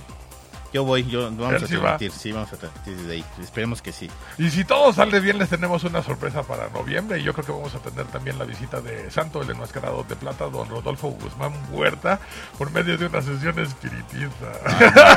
Ay, no manches, ahora sí, háblale. háblale a los extranormales. Sí, te ¿verdad? vas a Oye, hoy bueno. Mauricio dijo, ya, ya agarré otro para, agarrar, para Ay, ahora ponerlo sí. ahí en las capsulitas. Ahora sí me espantaste. ¿eh? Ay, ahora sí. Es que me acordé de la película de Santo contra los villanos de que hacen una sesión espiritista y sale Benny Galán que supuestamente habían matado al santo con la máscara del santo y le dice a su sobrina, sobrina, denle la lana a este güey que es bien chido y nada más la estaba estafando. No, me, me encantaba esa película porque cada cinco minutos tranquiza entre todos los luchadores. Estaba Ray Mendoza, estaba Sí. Jan Zafón, estaba el, el nazi, estaba este, ¿cómo se llamaba? Felipe Hamlin. No, hombre, era, era Maraquiza tiro por viaje. Es que es, Rubinsky, es que man. es maravilloso el mundo de, de las películas de lucha libre. Sí, no, no, otra Ahorita que he estado subiendo la película de la hacha diabólica Sí. en partes. La del Hoy- abuelito de acá del Hoy subí la segunda parte. Sí, Y, y ya ves que pues el hacha diabólica interrumpe la lucha de- del santo, ¿no? Sí. Y da un hachazo en la tercera cuerda ajá. que ni siquiera le rebota la hacha, ni siquiera corta la, la cuerda, ¿no? Y Ajá. toda se la lanza así y se clava exactamente en el esquinero, ¿no? Órale. Ahí véanla, ahí la pueden ver en el Facebook, el Facebook Está pues, es Ánima de Coyacán. película, ¿eh? Así es, vamos a esto. Alberto Muñoz, quien luego sería Whiteman, eso nos lo manda Mephisto 89. Ya lo había dicho. Hey, Mephisto 89. Pero él sigue siendo su peor enemigo. Carlos Cabello, chale, me siento como entre la espada y la pared. Mr. Niebla, eh, mi niebla o el ánima. Mauricio Aguatl, si el negro casa se ve con cazador en la peste negra, el rey bucanero no tiene nada que ver. Mal, mal, mal, mal, mal, mal. Sí, tienes toda la razón. Nada que, nada que ver tiene con eso, ¿eh? Horrible. Carlos Cabello, de hecho la idea, lo ideal sería Máximo Niebla y Felino. Pues eh, te diré. Máximo Niebla y Felino. ¿Para es qué un triangular? me- a mí me gusta más para los mugrosos, nada más Niebla y Felino. Pum, y ya. Sí, fíjate, lo que pasa es que Máximo tiene otra personalidad, no hay que desaprovecharla, ¿eh? Mm, eh, Es que él es como para hacer otra facción ahí que no la han podido buscar, que no, y lo quieren meter en todas y no cabe. No, no, no, es que sí, la verdad, pues, eh, alguien de su estilo, mano. O alguien que le haga como lo estaban haciendo precisamente con Mr. Niebla. si me cuando permiten, el Bofo acaba de anotar un gol al Inter. Y nos vamos al medio tiempo. Nos vamos a ver del tiempo. Oye, y nos tenemos que ir a este- corte porque tiene que gritar el ánima. ando, ando que no puedo gritar, ¿eh? Ajá. Bruno, en est- eso del enmascarado de plata y Huracán Ramírez en noviembre estaría fenomenal. Sí, primero sí. Bueno, lo del enmascarado de plata estaría de, de- Oye, Bruno, no te hayas neuroso. lo de la sesión espiritista, ¿eh? Bueno, pues vámonos a un corte mientras yo puedo gritar gol del bofo. Ahorita regresamos.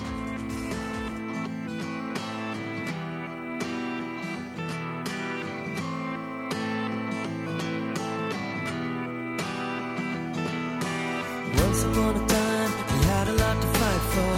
We had a dream, we had a plan. Sparks in the air, we spread a lot of envy. Didn't to care once upon a time. Remember when I swore our love is never ending? And You and I will never die. Remember when I swore we had it all?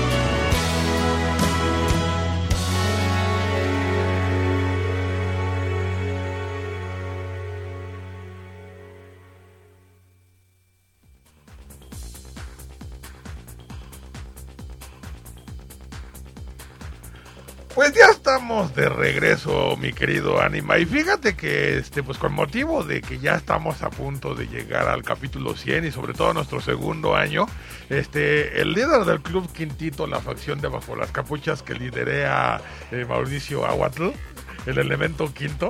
El O quinto sea, elemento. No, el elemento quinto.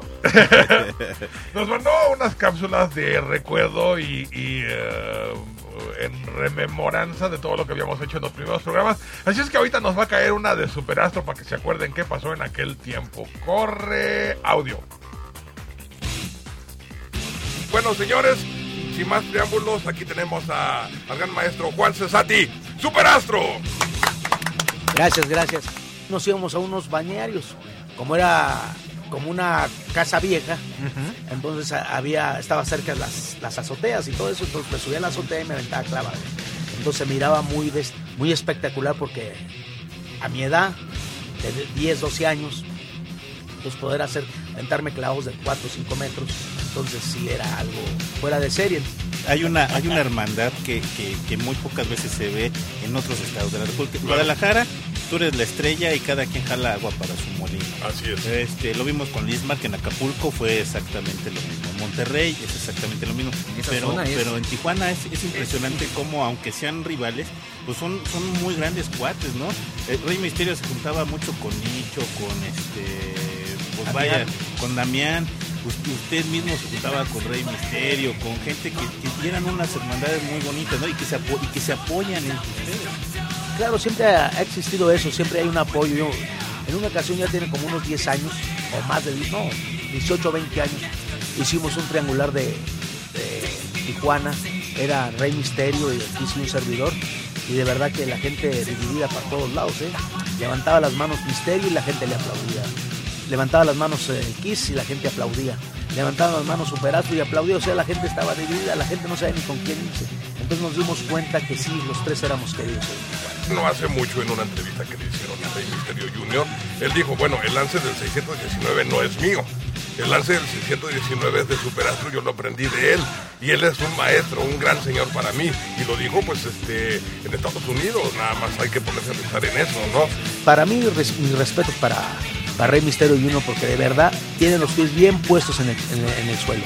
Muy poca gente sabe que el primer rey bucanero fue precisamente Superastro, ¿no es así? Claro que sí, en los a finales de los 70, principios de los 80, estuve luchando en Tijuana, California con ese nombre.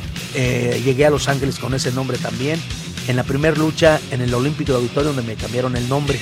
Más bien el puro nombre, porque la máscara estaba diseñada desde hace más de...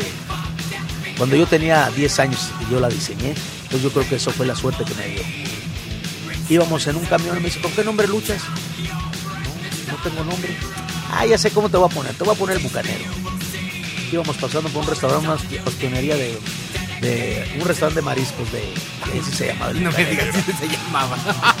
Ah, qué buena onda. Eso es Sí fue, así ¿eh? empezó el bucanero, pero yo luego, luego le agregué yo el rey bucanero para que se oyera, o se oyera mejor, ¿no? Claro. Y así, como hasta el 78 en Los Ángeles que me cambié el nombre. Que mucha gente no sabe que extremo, esta a nosotros no nos, no nos, no nos asusta. En el toreo nos tronábamos las, las botellas en la cabeza, los sillazos. Yo me acuerdo la alternativa que nos dieron en Tijuana al Kiss y a un servidor. Imagínate quién nos da la alternativa. Doctor Wagner y el Ángel Blanco, los papás. Los grandes, hombre. Y salgo yo solo de Los Ángeles en mi carro. Luego, luego, entrando a México, ponían pancartas, pero grandísimas, de la función de lucha libre que iba a haber en el, en el auditorio. Te lo juro que cuando vi la pancarta, me quería regresar como en las caricaturas, para atrás. Hasta me hice pipí. Del miedo, porque si era un miedo. Estos tipos me van a matar, yo no voy. Hasta me despedí de mi madre. ¿Sabe qué, jefa? No sé si regrese.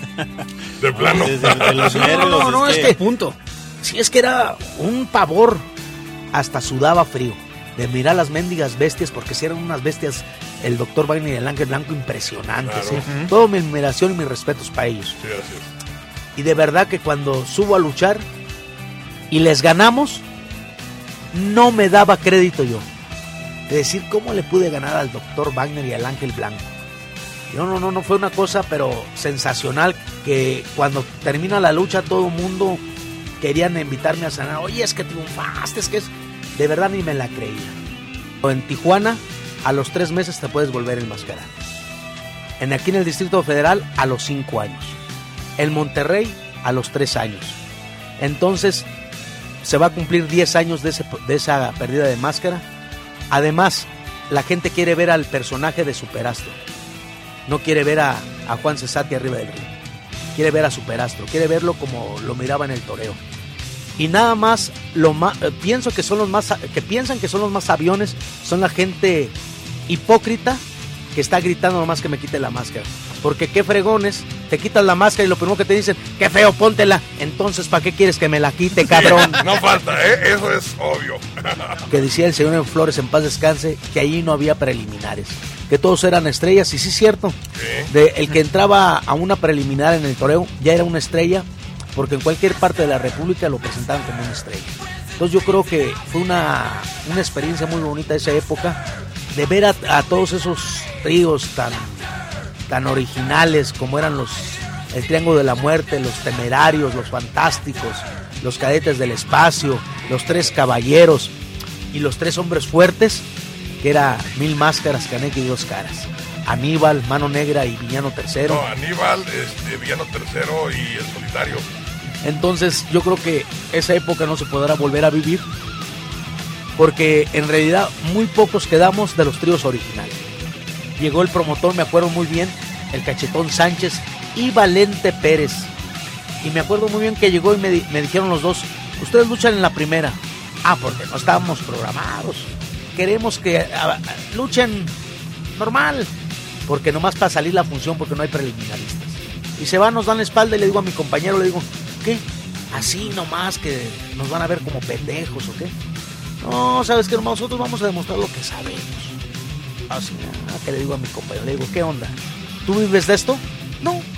Dije, pues, perdón la palabra, pero que chicles, pepitas y cacahuates. Vamos a dar un espectáculo. Subimos, dimos un espectáculo de calidad, pero grandioso que cuando bajamos al vestidor nos, nos fueron a pendejear. ¿Y saben qué le, qué le dije a Valente Pérez en ese entonces? Que yo no sabía quién era. A mí cuando me dijo, ¿sabe que usted es un pendejo porque usted no obedece órdenes? ¿Y sabe cuándo va a llegar a México? Nunca. De mí depende. Le dije, México. ¿Y usted? Chicles, pepitas, cacahuates. Y si llegó a México. Espérate, no. Pasa el tiempo. ¿Sabes qué? Necesitas llevar unas fotografías. Porque vas a México, necesitas llevar unas fotografías para que se las lleven a. para que empiece a salir en la publicidad en México. ¿A dónde se las tengo que llevar? ¿Quién es? Pues Valente Pérez. Yo ni en cuenta quién le había destementado la madre, bueno, y ahí voy. Cuando toco la puerta y me abre, se me subieron hasta las anginas.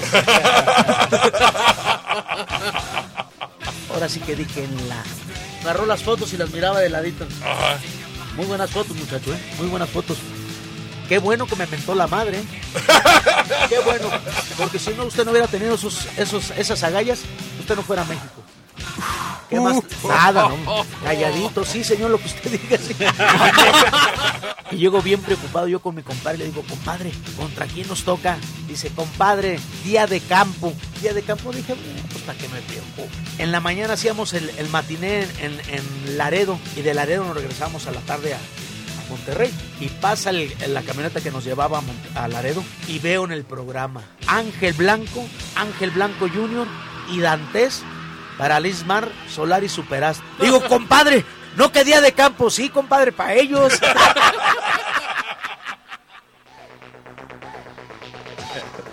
Oh, excelente cápsula. La verdad es que lo oyes y te vuelves a acordar, ¿no? Sí, como no, de todos los que Pues un buen saludo ahí al gran superastro que nos dejó este programa y esta cápsula.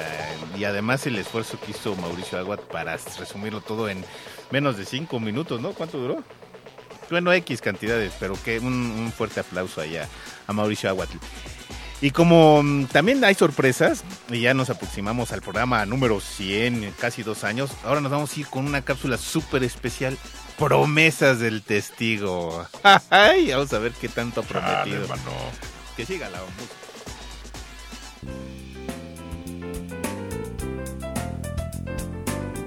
Me pregunto, ¿qué sería el programa y las 10.400.52 promesas sin cumplir del testigo.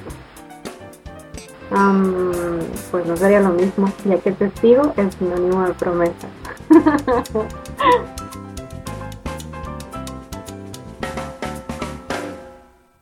Eh, la primera sorpresa que yo quiero que suceda es que ya no llegue yo tarde. Esperemos que así suceda, ¿no? Pero la próxima semana prometo agarrar y hacer lo mismo que la ánima, anotar ahí en mi este papiro con este tinta china todo lo que tengo que mandar de saludos.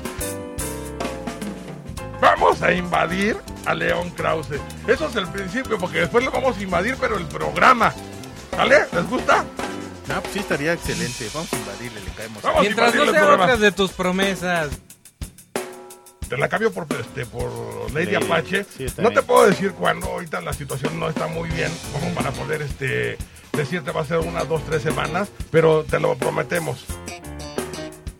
Voy a invitar a- al fantasma como presidente de la Comisión de, de Lucha Libre. Aquí vamos a anunciar la inauguración de la sección 3X del blog Bajo las Capuchas.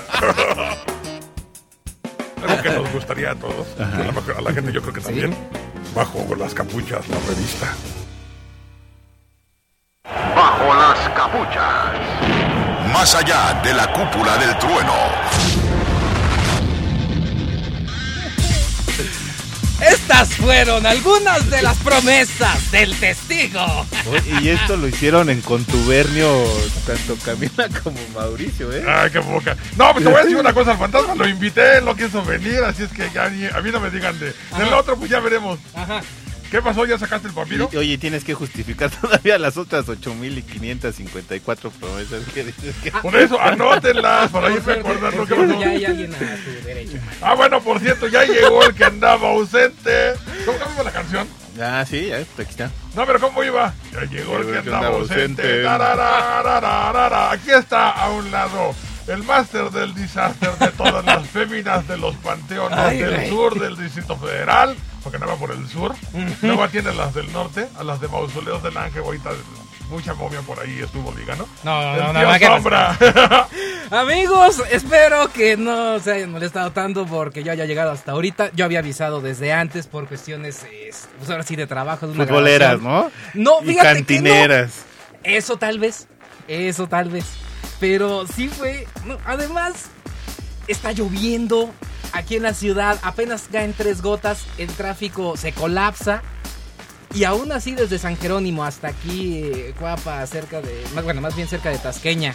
Sí. Hice media hora. No, qué bárbaro. Amigos, si a alguno de ustedes se les ocurre andar en motocicleta, nunca hagan lo que yo acabo de hacer. Y eso que el tío Sombra lo hizo en patineta, ¿eh? No imiten a los profesionales. No, fuera de broma, este, cu- cuando llueve, como, ha estado lloviendo, la, la motocicleta se convierte en un patín de hielo. No, lo Sí, se convierte ¿eh? en un patín y en cualquier momento eh, te hace un extraño, se mueve, baila bien feo y tú dices, no, espérame, Oye, llevábamos tengo otro una buena noticia. Dime. Van ganando las chivas 1-0. Órale. Oye, este, ¿qué, qué tío Sombra cicleta traes? ¿La grande o la chiquita? No, ahorita traigo la chica. Ah, ya. Sí. ¿En la, en la grande es diferente o qué? No, la cuestión es que eh, como en esa no tengo todavía lo que es la tarjeta de circulación. Es muy es muy complicado para las motocicletas sacarlas. Ajá. Entonces me, eh, nos entregan una hoja en la cual es un permiso, es un permiso temporal para poder circular con ella. La cuestión es que no me había dado cuenta que se me había vencido desde hace cuatro meses. Entonces, de eso de que dicen unos cuates, ay, no te preocupes, tú sácala, es- esas motos no las paran. Por algo existe la ley de Morphy, manito. Entonces dije, ¿para, ¿para qué hacerle al valiente? Mejor, mejor saco la otra que está todo en regla. Bueno, para las chicas nuevas que quieran con el tío Sombra, se dan cuenta que tienen la, la cualidad de la honradez. No sacan su voto porque no tiene permiso. ¿eh? Así es que, este, pues ya saben, ya saben, ya tienen otra para. Pues queremos más sombritas por ahí. Ah, este, salud. No sé en qué saludos se hayan quedado. Bruno. ¿Cuál es el de Bruno? Eh, es Ese es Bruno, el que sigue de abajo. Ah, el que está retomando su labor de mandar saludos, el Ah, tío Sombra. Ok, sí, apenas estoy llegando, estoy viendo cómo están las cosas. No sé en cuál se hayan quedado. Bruno, ahí está Bruno. Bruno, no, no, Bruno. sube, sube. Subo, Ahí- ahí subo, subo, Bruno. No, bájale. Bajo, bajo, bajo, bajo. Los últimos tres. Eso del enmascarado de plata y Huracán Ramírez en noviembre estará fenomenal. Sí, eso ya no, eso ya lo dijimos. Ah, que ese ya lo dijeron. Abajo. Eh, no, siguen dos comentarios de Carlos Cabello. Vienen. ¿No? Veo. ¿Qué digo? Ya no sé. ¿De qué hablo? Leo. Ok. Eh, gracias, Maday, y un saludo a todos. Es la primera vez que me conecto. Soy de la afición de la vieja guardia de Monterrey. Carlos Alberto Martínez. Y después dice, tío Sombra, Alberto de Río debuta el martes en SmackDown para TV. ¡Ya era hora! Órale, órale, SmackDown. De hecho, se estaba manejando que iba a debutar hasta, hasta SummerSlam. No me digas. Sí. Oh, Que siga grabando sus videos cochinos. Oh, ¿qué pasó?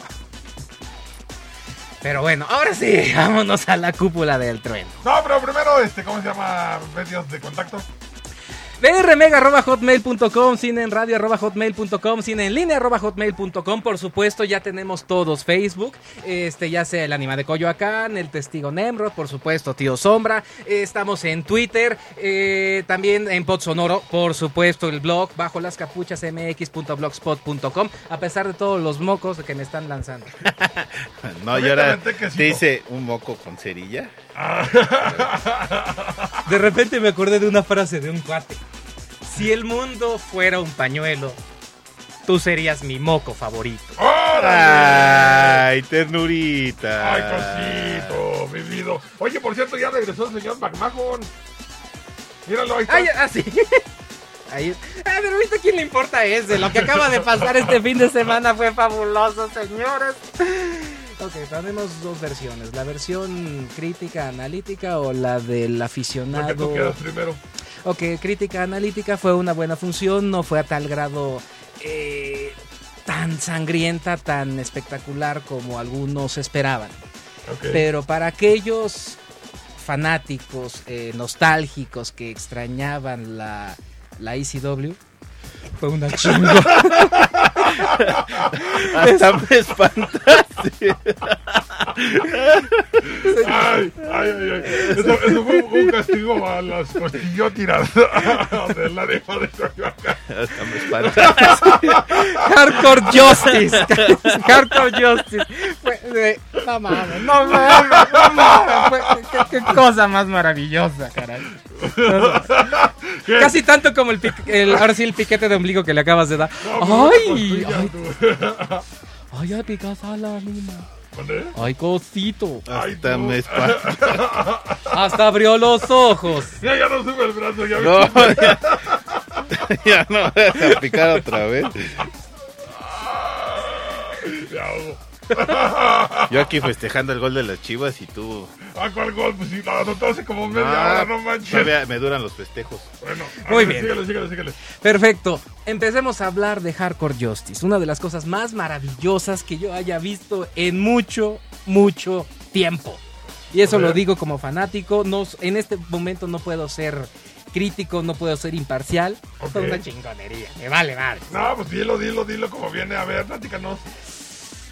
Obviamente estamos hablando de que es un recordatorio, un agradecimiento de lo que fue la empresa extrema de, de principio de los 90. Ey, Una de las cuestiones era que no se podía decir ECW, ya que es una marca registrada por parte de la WWE. Entonces, tú escuchabas a los fanáticos, le entraron, entraron al, al timing, pero... No lo voy a decir de otra manera, le entraron pero poca madre.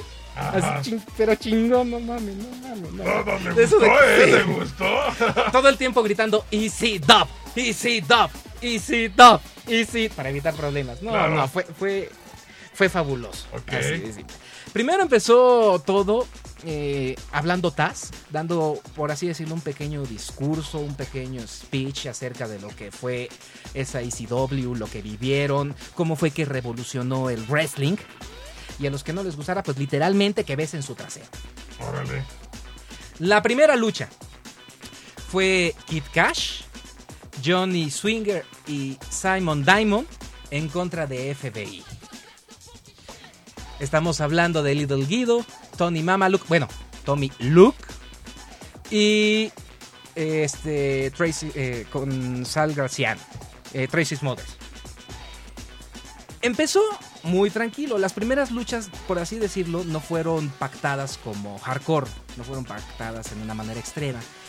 Pero eso no significó que pudieran darse una pequeña libertad en cuanto a todo lo que sucedía arriba del ring.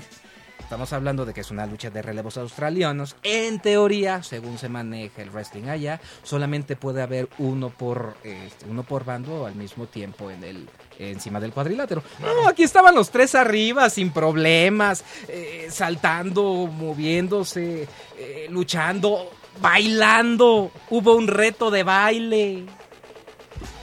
Y fue, no, fue una cosa tan maravillosa como el piquete que le vas a aplicar en este momento. La lucha la ganó FBI este, por este Little Guido, que de- literalmente destrozó, destrozó a Diamond. Fue una buena lucha. Tú ya, sí, ya los ves. eh, yo estaba esperando el Kid Cash que literalmente partió a Juventud para quitarle el campeonato peso crucero de la WWE. No, aquí yo lo veía un poquito más panzoncito, más... eh, mm, como que ya ha pasado el tiempo.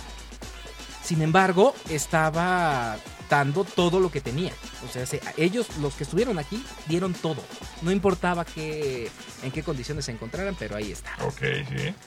Después estamos hablando de que la segunda lucha fue entre CW Anderson y Two Cold Scorpio. Yo dije, ese hombre ya es- prácticamente ya está retirado, no se Sí. puede mover, no puede luchar. Bueno, se nota que se, pre- se preparó exclusivamente para esta función. Ok. Así de simple, se preparó para esta función. Y dieron una muy buena batalla, tengo que, tengo que admitirlo. Yo esperaba prácticamente lástima ver, eh, sobre todo luchando a Tuchel Scorpio. No, estuvo... No te puedo decir que en sus mejores momentos, pero lo, lo intentó hacer como en los viejos tiempos. Sí, De hecho, hizo un lance sobre la tercera cuerda que le falló. sí. Pues va otra vez y lo vuelve a intentar más adelante hasta que por fin le salió. Ah, A onda. tal punto de que sí lastimó, lastimó en serio a, a Anderson de, de lo que fue las costillas. Estaban tratando de festejar, saludarse, le alzaba la mano y yo decía, "Espérate, no, manito, no, no, en serio, acá abajo, acá, Ah, aquí, aquí me quedo. Fue, fue, no, no, no, no. Fenomenal. no. Oye, Sí. ¿tú con Scorpio no es este Black Scorpio que perdió la, la máscara con este Scorpio Jr.? Porque según yo ya se había muerto. Bueno, luego averiguamos. Síguele. Sí. Eh, por supuesto, bueno, estuvieron saliendo varios, eh, varios promos acerca de, eh, de, de algunos viejos CCW, algún, otros más, por ejemplo AJ Styles diciendo de qué era lo que recordaban, qué era lo que les gustaba de esa, este, de esa empresa ya extinta. Eh, un- uno de esos detalles fue cuando él menciona cuando Sadman agarra literal a palazos, bueno, con el palo de Ken, ¿no? en la espalda a, Tommy Dreamer y él dice, sí señor, me da otro, por favor, yo aguanto señor, deme más. Ah, Chihuahua. Tú dices, perfecto, sí, es uno de los videos clásicos característicos de ECW. Claro. La tercera lucha aparecen Just Incredible y Stevie Richards. Bueno, Just Incredible salió con su nombre de PJ Polaco. Pero a la gente no le importó. Gritaban Just Incredible sin ningún problema, festejaban, gritaban. Todavía estamos hablando de que no fue una lucha hardcore, pero ya en este momento, sí, literal, les valió. Al final logra ganar a Stevie Richards. Digamos que quedó herido del orgullo Just Incredible. Agarra su palo de kendo, lo empieza a golpear diciendo él es mejor, yo soy mejor, yo soy tu padre, todo lo clásico. Se va a la luz Sí. y aparece de Sandman. Y ahora sí, va el duelo con palos de kendo. Ajá. No, lo, no, lo hizo pedazos, así, lo hizo pedazos a, sí, a Credible. Ok. Sí, fue, fue, fue fabuloso. Y después, la lucha, eh, en esta lucha yo literal, ay sí, lo acepto, saqué una lagrimita por el, por, por, el lo que pecho. por todo. Rhino, Al Snow y este Brother Ron, mejor conocido eh, como Spike Dudley Ajá. una lucha de baile entre tres. Tienes que rendir a los dos para poder ganar, si no. Sí. Exacto. Aquí ya, se vieron lances, ya se vieron más rudezas, ya se vieron eh, golpes más salvajes. Pero se, notaba que hasta los recibían con gusto. Se notaba que extrañaban ese estilo de, de De lucha. claro. Y el momento en el cual yo, eh, literal, yo lloré, Sí. fue cuando el árbitro cae. Está por un lado eh, Al Snow, si mal no recuerdo. Ajá. Agarra, eh, agarra eh, eh, Spike, Spike lo que es una silla. Ve que se empieza a levantar el, el árbitro. Azota la silla en el suelo y se tira. A Chihuahua. Tal y como lo hacía Eddie Guerrero. No me digas. Lo mismo que decía Eddie Guerrero, de que si no te podía golpear, muy bien, ve que se está levantando el árbitro, azota la silla, él se tira, simulando que el foul se lo, Sí, se lo dieron a él. claro. Perfecto. Entonces, ve que no, no se levanta, no se levanta el árbitro, agarra la silla Reino, aplica lo mismo, golpea el suelo, le aplica, es- le hace la fucking señal Ajá. y también se tira al suelo. O sea, fue, fue fabuloso eso. En ese momento yo dije, olvídense de la crítica, esto se trata de una fiesta, vamos a disfrutarla. Claro. La lucha, a final de cuentas, la ganó Rhino con su con su clásico, bueno, no, no es lanza, ¿cómo le llama él? Eh, su cornada, Sí. eh, este, su horn, o, no, miento, su gore, Ajá. su cornada. Que él sí la aplica. Es más, cuando la aplicas sí te duele. ¿A La, la ves, pero te duele. Nada más de verla. De verla te duele. Órale. Sí. Eh, yo me acuerdo cuando la aplicaba Goldberg, que dices, no, nada más de verla también te dolía. Y bueno, estamos hablando de que Goldberg antes fue linebacker. Sí, así Si es. mal no recuerdo, de los Raiders. Sí. Entonces dices, estamos hablando de un par de salvajes. No, y que lo digas, eh. En el, la siguiente lucha fue. Ahí es cuando te das cuenta que esto es una fiesta. Sí. Es como, como bien me dijo otro cuate, es una fiesta de secundaria. En el cual pasan muchos años y te encuentras con, con tu amigo, tu- con tu pana, con el que se sentaba al lado tuyo, que dices, ¡Ese es mi Sonrix! Ajá. Bueno, en, el- en lugar de dar, en lugar de hacer el chiflido, no, es el sillazo. Ay, Es el sillazo. Qué padre relación. No, sí, pero fue fabuloso. Axel Roten y Bolts Mahoney en contra de eh, en contra del equipo 3D. Ajá. De, eh, pues sí. Fue es que de ver, es que yo nada más lo estoy recordando y lo estoy disfrutando otra vez. Sí, Hubo un momento en el que se eh, sacaron unas espadas, pero una espada roja y una espada verde. Ajá. Ya se está riendo el hacha, nada más con platicárselo. Sí, órale. Literal, hicieron su parodia de Star Wars. Y ahí se empezaron a pelear con las espadas. Tú decías, esto es una fiesta. Esto, esto es una verdadera fiesta. Ajá. Eso sí, una fiesta con sangre, pero fiesta. Empezaron a salir las sillas. Ahora sí ya salieron las sillas, salieron las mesas, salieron. eh, por ahí salió una escalera, salió el lavamanos, salieron los, los señales de tránsito. Uy, qué. Y no podía faltar, por supuesto, el, el equipo 3D sacando la mesa, llenándola de, de líquido de, ese- de encendedor, la prenden ay. y azotan ahí a Mahoney. De hecho, eh, bueno, ahorita no lo pueden ver, pero les mostré una fotografía a- tanto al testigo como al ánima de esa escena y Sí, es no. impresionante. Muy impresionante, la O sea, verdad. eh, Muy impresionante. Fue una verdadera salvajada. Sí. Y tú escuchabas al público, decían, we want tables, we want fire. Ajá. No, no, no. Era... Bueno, no he disfrutado un pago por evento tanto como esto. De plano. De plano. Valió de la plano. pena. Sí, sí, Uy, valió la pena. Si lo pueden ver, consíganlo. Como sea, véanlo, disfrútenlo. No, por supuesto, no se, no tiene nada que ver con esa vieja ECW que si eran verdaderas peleas sangrientas, peleas de odio, pero de odio. Claro. Aquí se nota que son los viejos amigos que quieren demostrar lo que se hacía.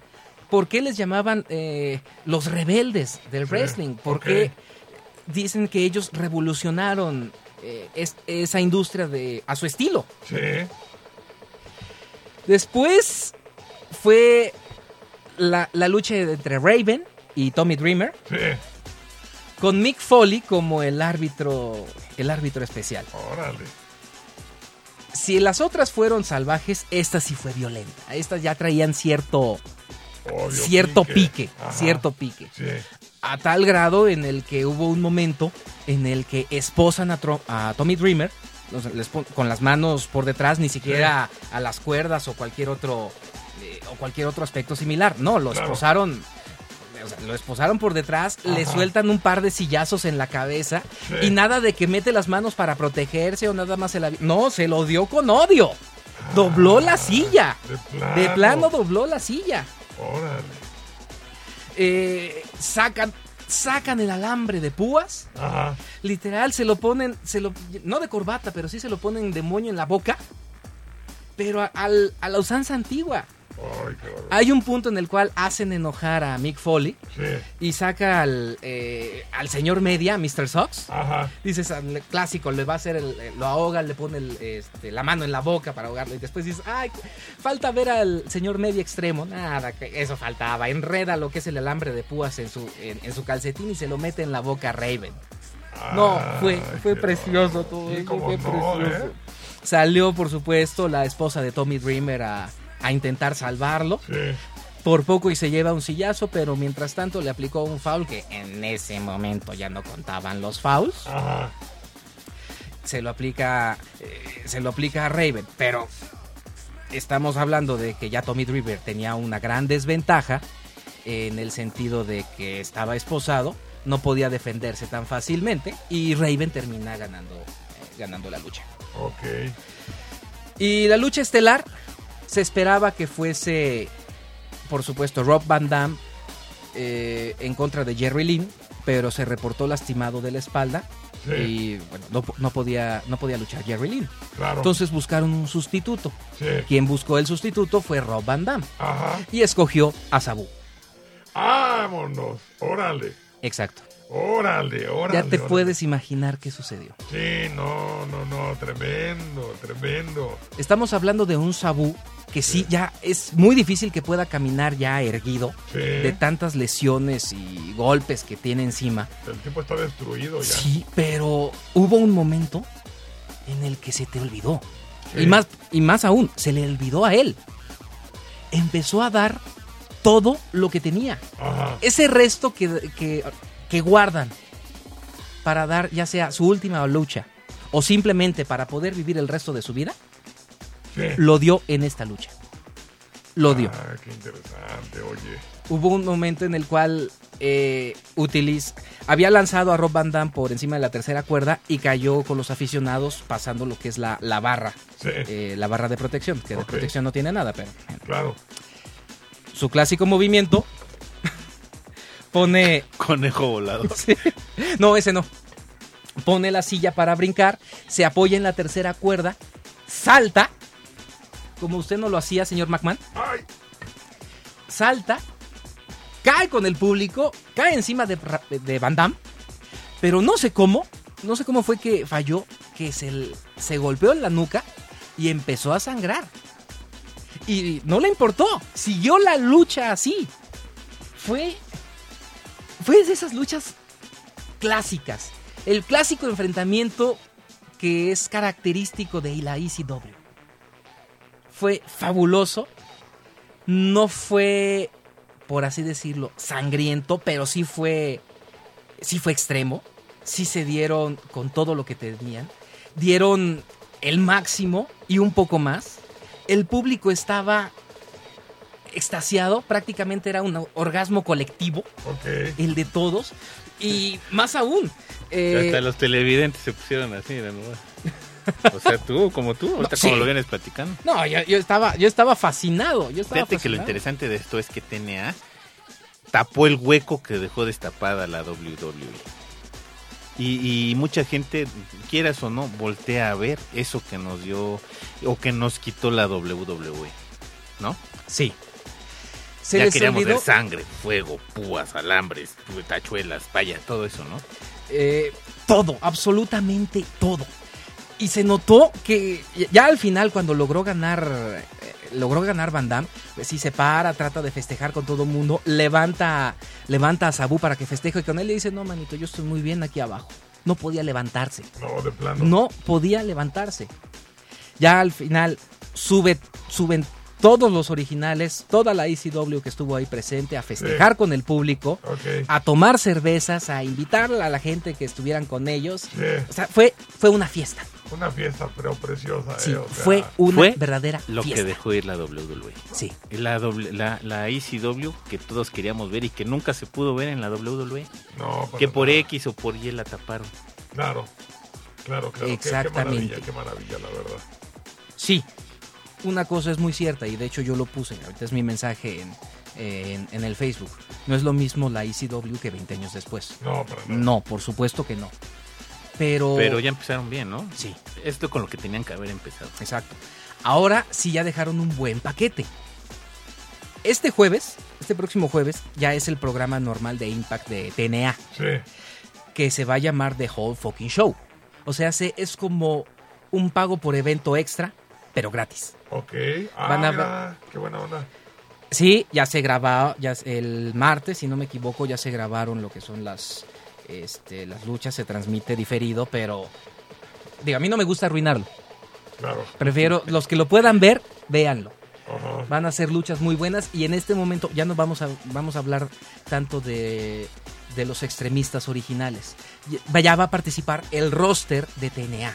Ok, sí. se va a dar un muy buen duelo entre, por así decirlo, entre ambos bandos. Ajá. Ahora sí podemos decir que es otra invasión. En un principio era invitación. Sí, ya sabemos que las, in- las invasiones están de moda, Sí, ya nos dimos cuenta. No, está claro. pero bueno. Este. Pero es un sabor, un muy buen sabor de boca que dejó esta función. A muchos tal vez no les guste porque están diciendo que ya son luchadores viejos, que ya son luchadores bofos, que ya no tienen nada que dar. Al contrario, están mostrando lo que ellos tienen y pueden funcionar magníficamente como maestros, como asesores. Y sobre todo te muestran lo que era parte de la lucha antigua, de una lucha muy distinta a la que se lleva a cabo ahora en la WWE. Exacto. Y son leyendas, o sea, siempre respetables. No, por supuesto. Simplemente el, el- Tal vez la parte más chusca fue cuando salió al principio el FBI Ajá. con su movimiento de- que se... No sé cómo traducirlo cuando mueve las manos hacia adelante del por debajo de la barbilla, casi Ajá. casi pues casi casi como un chinga tu madre. Algo no sé así. qué. Pero hasta a ellos, a todos alababan, a todos aplaudían. El público estaba en todas las luchas a la mitad.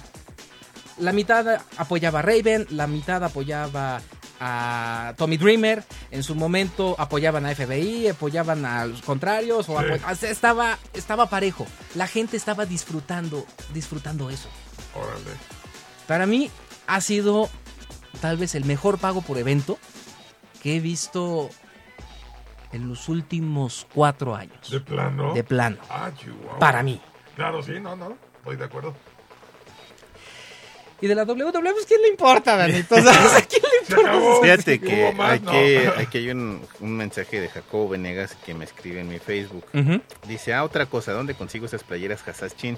Bueno, Hasachin, después te pongo el correo y todo eso. Recuerden, Hasachin es el patrocinador oficial por el momento de Bajo las Capuchas. Por el momento del ánima de Coyoacán, porque yo traigo una camiseta Pirata de No la Arena México.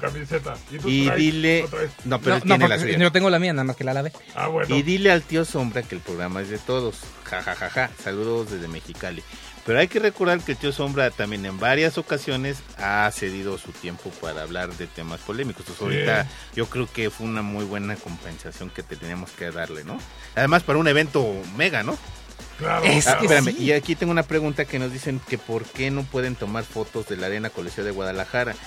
Antes sí se podía, todavía hace dos o tres años se podía tomar fotos, pero ahora con esta exclusividad Only in México, que solamente sucede en México, todas las fotos son reservadas para la gente. Pero es, es, es- es absurdo, mucha gente hasta con el celular toma fotos, videos, hace lo que quiera, ¿no? Pues Entonces sí, ya este, es otra cosa, ya no pueden detener. ya no lo pueden fondo. detener, pero pues, generalmente se ponen sus moños, ¿no? Sí, mal, mal, mal, mal, mal, la verdad. Y, y, por ejemplo, en el caso de, de- en, el- en tu caso que vienes de, de, de Tiju- de- de Mexicali para la arena, la, la arena Guadalajara, puedes solicitar un permiso. Si llegas antes a la arena México, puedes solicitar un permiso para tomar fotos.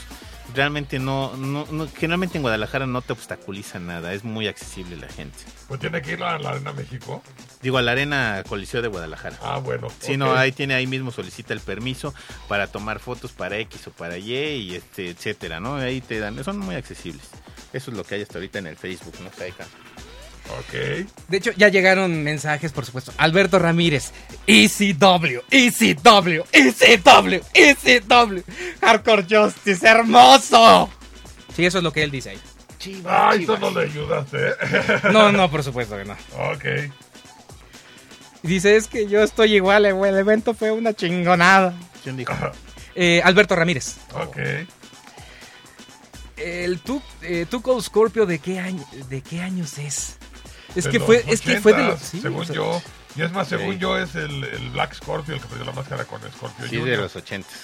Sí, es, es de los 80. Y tú, digo, en esta función tú lo veías, sí, ya estaba bien, pues, ya se veía... Colgado. sí, y con, con esa clásica panza chelera, Sí, pero se nota que se preparó para esta función. lo hizo con ganas. Sí, se esforzó al máximo. Órale. Se preparó. Dice, no, ah, cierto, perdón. Goldberg fue linebacker de los halcones de Atlanta, cierto. Atlanta, estamos hablando de que era la base de la WCW, por eso fue que pasó ahí, cierto. Gracias. Claro, Ok. ¿Quién fue? Este, igual Alberto Ramírez. Ok. Mauricio Aguatl dice quiere llorar. No, sí, yo sí, yo sí lloro. Con lo que vi, yo sí lloro. Bueno. Y mira, Alberto Ramírez dice, aparte de tantas lesiones, Sabu tuvo inicios de cáncer. Fue sometido a, quim- a quimioterapia y por eso anda sin cabello. De eso fue también, tiene infinidad de cirugías en la espalda, en las rodillas, en los huesos de los brazos, en las costillas. De hecho, una vez se le rompió el cuello impresionantemente en un espectáculo en vivo, Ay, qué- Sí, que hasta fue- él tuvo fue- que detener su cabeza. Ay, espérame. No fue Así, eh, así Benoit. de- fue Benoit que le rompió el de cuello, ese ¿cierto? grado, así de ese grado. Benoit. Sigue Y así es. no puedo creerlo. No puedo creerlo. Órale. Así es, así de ese grado. Mephisto89 dice, llévense a Caos para la, la sesión espiritista, a ver si no les pasa como a Facundo. Y luego el testigo pre- pregunta por qué le digo Juanito testigo, testigo Calderón, testigo Cedillo, testigo Fox Quesada, testigo Ebrard, testigo Obrador, sopa. Las promesas del testigo son el ritual de invocación del tío Sombra. ¿Qué pasó? ¿Ya fue todo? Sí. ¿De mensajes? Bueno, pues vámonos a un cortecito. Este, ¿Es cápsula también? No es que empató el internacional. musical. otra vez. Ay, porque ahorita va a ser coraje el ánima de Coyacán. Bueno, no se vayan, seguimos con más verdaderas.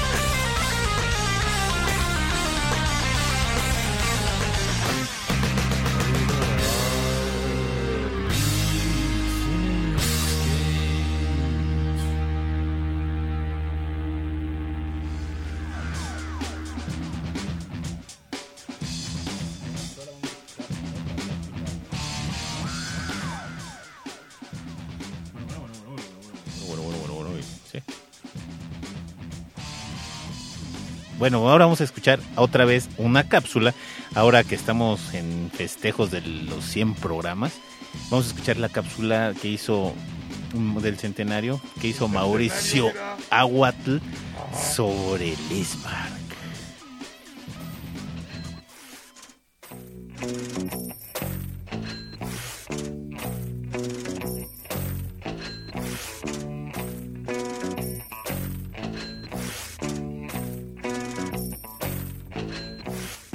Tenemos un invitado de lujo, un hombre legendario, un, eh, uno de los atletas más grandes que ha dado la Arena México, el clavadista de la quebrada, el geniosillo azul, el multicampeón, una de las más grandes leyendas del pancracio. Y este no es otro que el señor Dismar. Nací en el estado de Oaxaca, y- pero muy chico me fui a Acapulco. Bueno, no, a Minati- Minatitlán.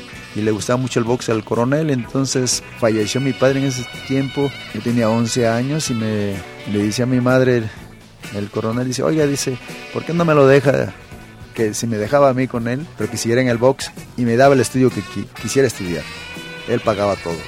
Eh, pero mi madre, no, ya me fui a Acapulco. Siempre me ha gustado los deportes de contacto. Entrené antes que eso, box. Pero cuando quise ejercerlo ya no pude y se acabó el box en Acapulco. Y ya me metí a entrenar lucha libre. Me yo entrenaba en un gimnasio como a cuatro, cuatro cuadras de la arena Coliseo de Acapulco. Iban unos muchachos que entrenaban ya en el Coliseo de Acapulco y me decían, oye, ¿por qué no te metes el luchador por, por el físico que tenía? Incluso me decían que sí era luchador por el físico, Claro, pero sí. no era luchador. Debuté en la segunda, que se retiró en, ese, en esa fecha mi- uno de mis profesores, Abundio Radilla, y yo luché en la segunda. Pero ya en la siguiente lucha ya iba en la estrella. Profesor Salamanca, Rafael Salamanca. Rafael Sí. Salamanca Así es. me decía, paisano, dice, nadie hace y nadie lucha como tú. Ah, yo estaba en Acapulco, ya se hablaba aquí en México, en, en los medios de información, en los mismos luchadores, que estaba un muchacho allá que... Entonces me hicieron un contrato por órdenes del Chavo Lutero II para que no me... Entonces le decía al señor Valdés, no, no creo que se vaya, él trabaja aquí en un hotel, aquí en Acapulco, ¿no? Claro, sí. No, no, no, fírmenlo de una vez ya para que no, no se No se nos vaya. y no se nos vayan. Entonces, el primer año estuve tres meses aquí en México Sí. haciendo temporada.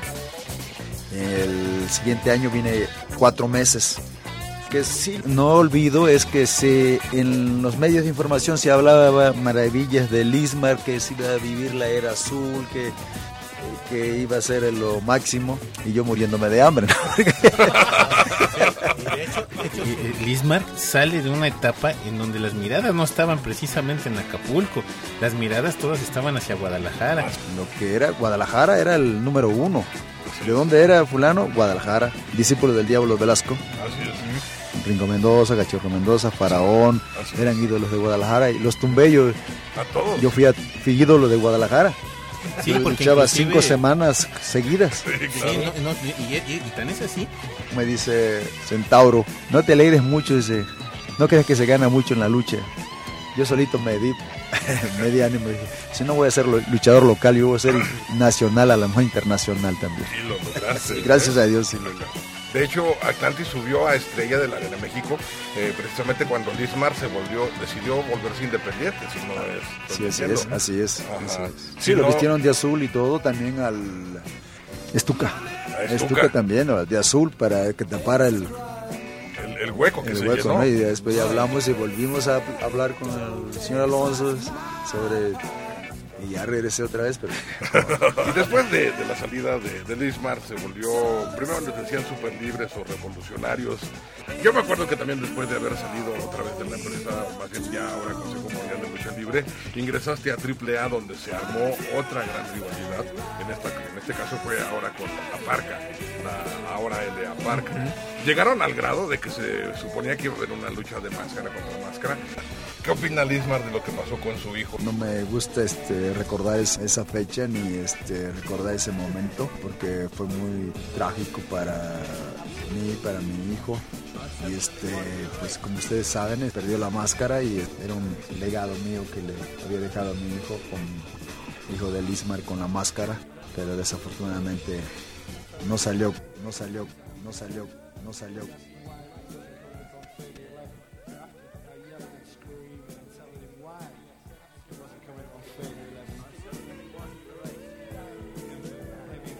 Bajo las. La nota.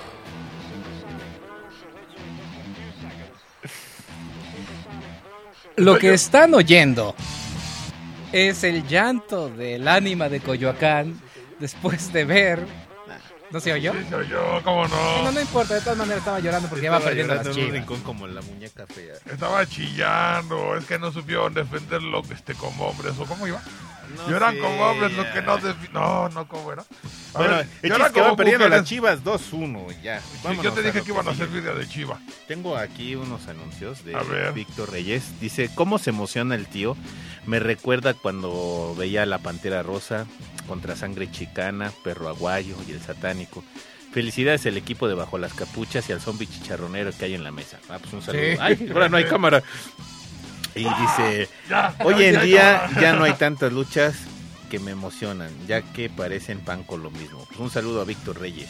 Saluditos, Víctor. Mira, es que hay una cuestión. Tú tienes que hacer lo que a ti te gusta. Así de simple. Ajá. En este sentido, cuando, cuando yo fui invitado a participar en este, eh, en este proyecto, bueno, estamos hablando de que yo soy, yo era un simple fanático, a diferencia de ellos que han estado toda su vida en el ambiente luchístico. Él más que yo, él estaba desde Don Porfirio. Ok. y cuando puedo platicar, puedo hablar de algo que, que me gustó, que me apasionó, sí me, pongo, sí me pongo orate, me cae que sí. No, y vale la pena. La verdad es que es muy padre acordarse de muchas cosas No, de sí, la lucha libre. eh, La verdad es padrísimo. ¿Qué más? No, pues ya. ¿Ya? Ah, nada más, déjenme hacer un comentario que de hecho se lo debo desde hace como tres semanas a Juan Carlos Aguilar. Eh, hace... Mephisto 89. Exactamente. Ese mero. El chavo que sale con su perrito. Sí. ¿Quién sabe dónde lo tiene agarrado? ¿Eh? Que el ¿Lo pobre... tiene como paleta? Sí, que no, el, pa- el perrito ni se mueve. No, no, no viste cómo trae los ojos, pero había abierto. Los, los trae así como los de mi máscara ahorita, mano en blanco. mano. Diría Carlos Cabello, ¿cuál es el perro, no? Así, así le dijo Carlos Cabello, no lo dije yo. Bueno, hace como un par de meses un cuate fue a, eh, a una convención en Tampico, también una convención de cómics, historietas y demás. Sí, Y se encontró en un en un poste telefónico los clásicos carteles que te encuentras de, de cualquier función. claro. Lo que le llamó la atención y que me mandó la fotografía, luego luego luego se la paso al hacha para que para que la suban. Ajá. es que decían los mejores. eh, ¿Cómo decir? ¿Cómo decía? Los mejores imitadores de la WWE. Ok. No, en serio, en serio. De por sí era una función bastante rara porque inicia, bueno, sí iniciaban con minis, mm, luchadores eh, de esa región, Sí. pero también había una lucha de payasos.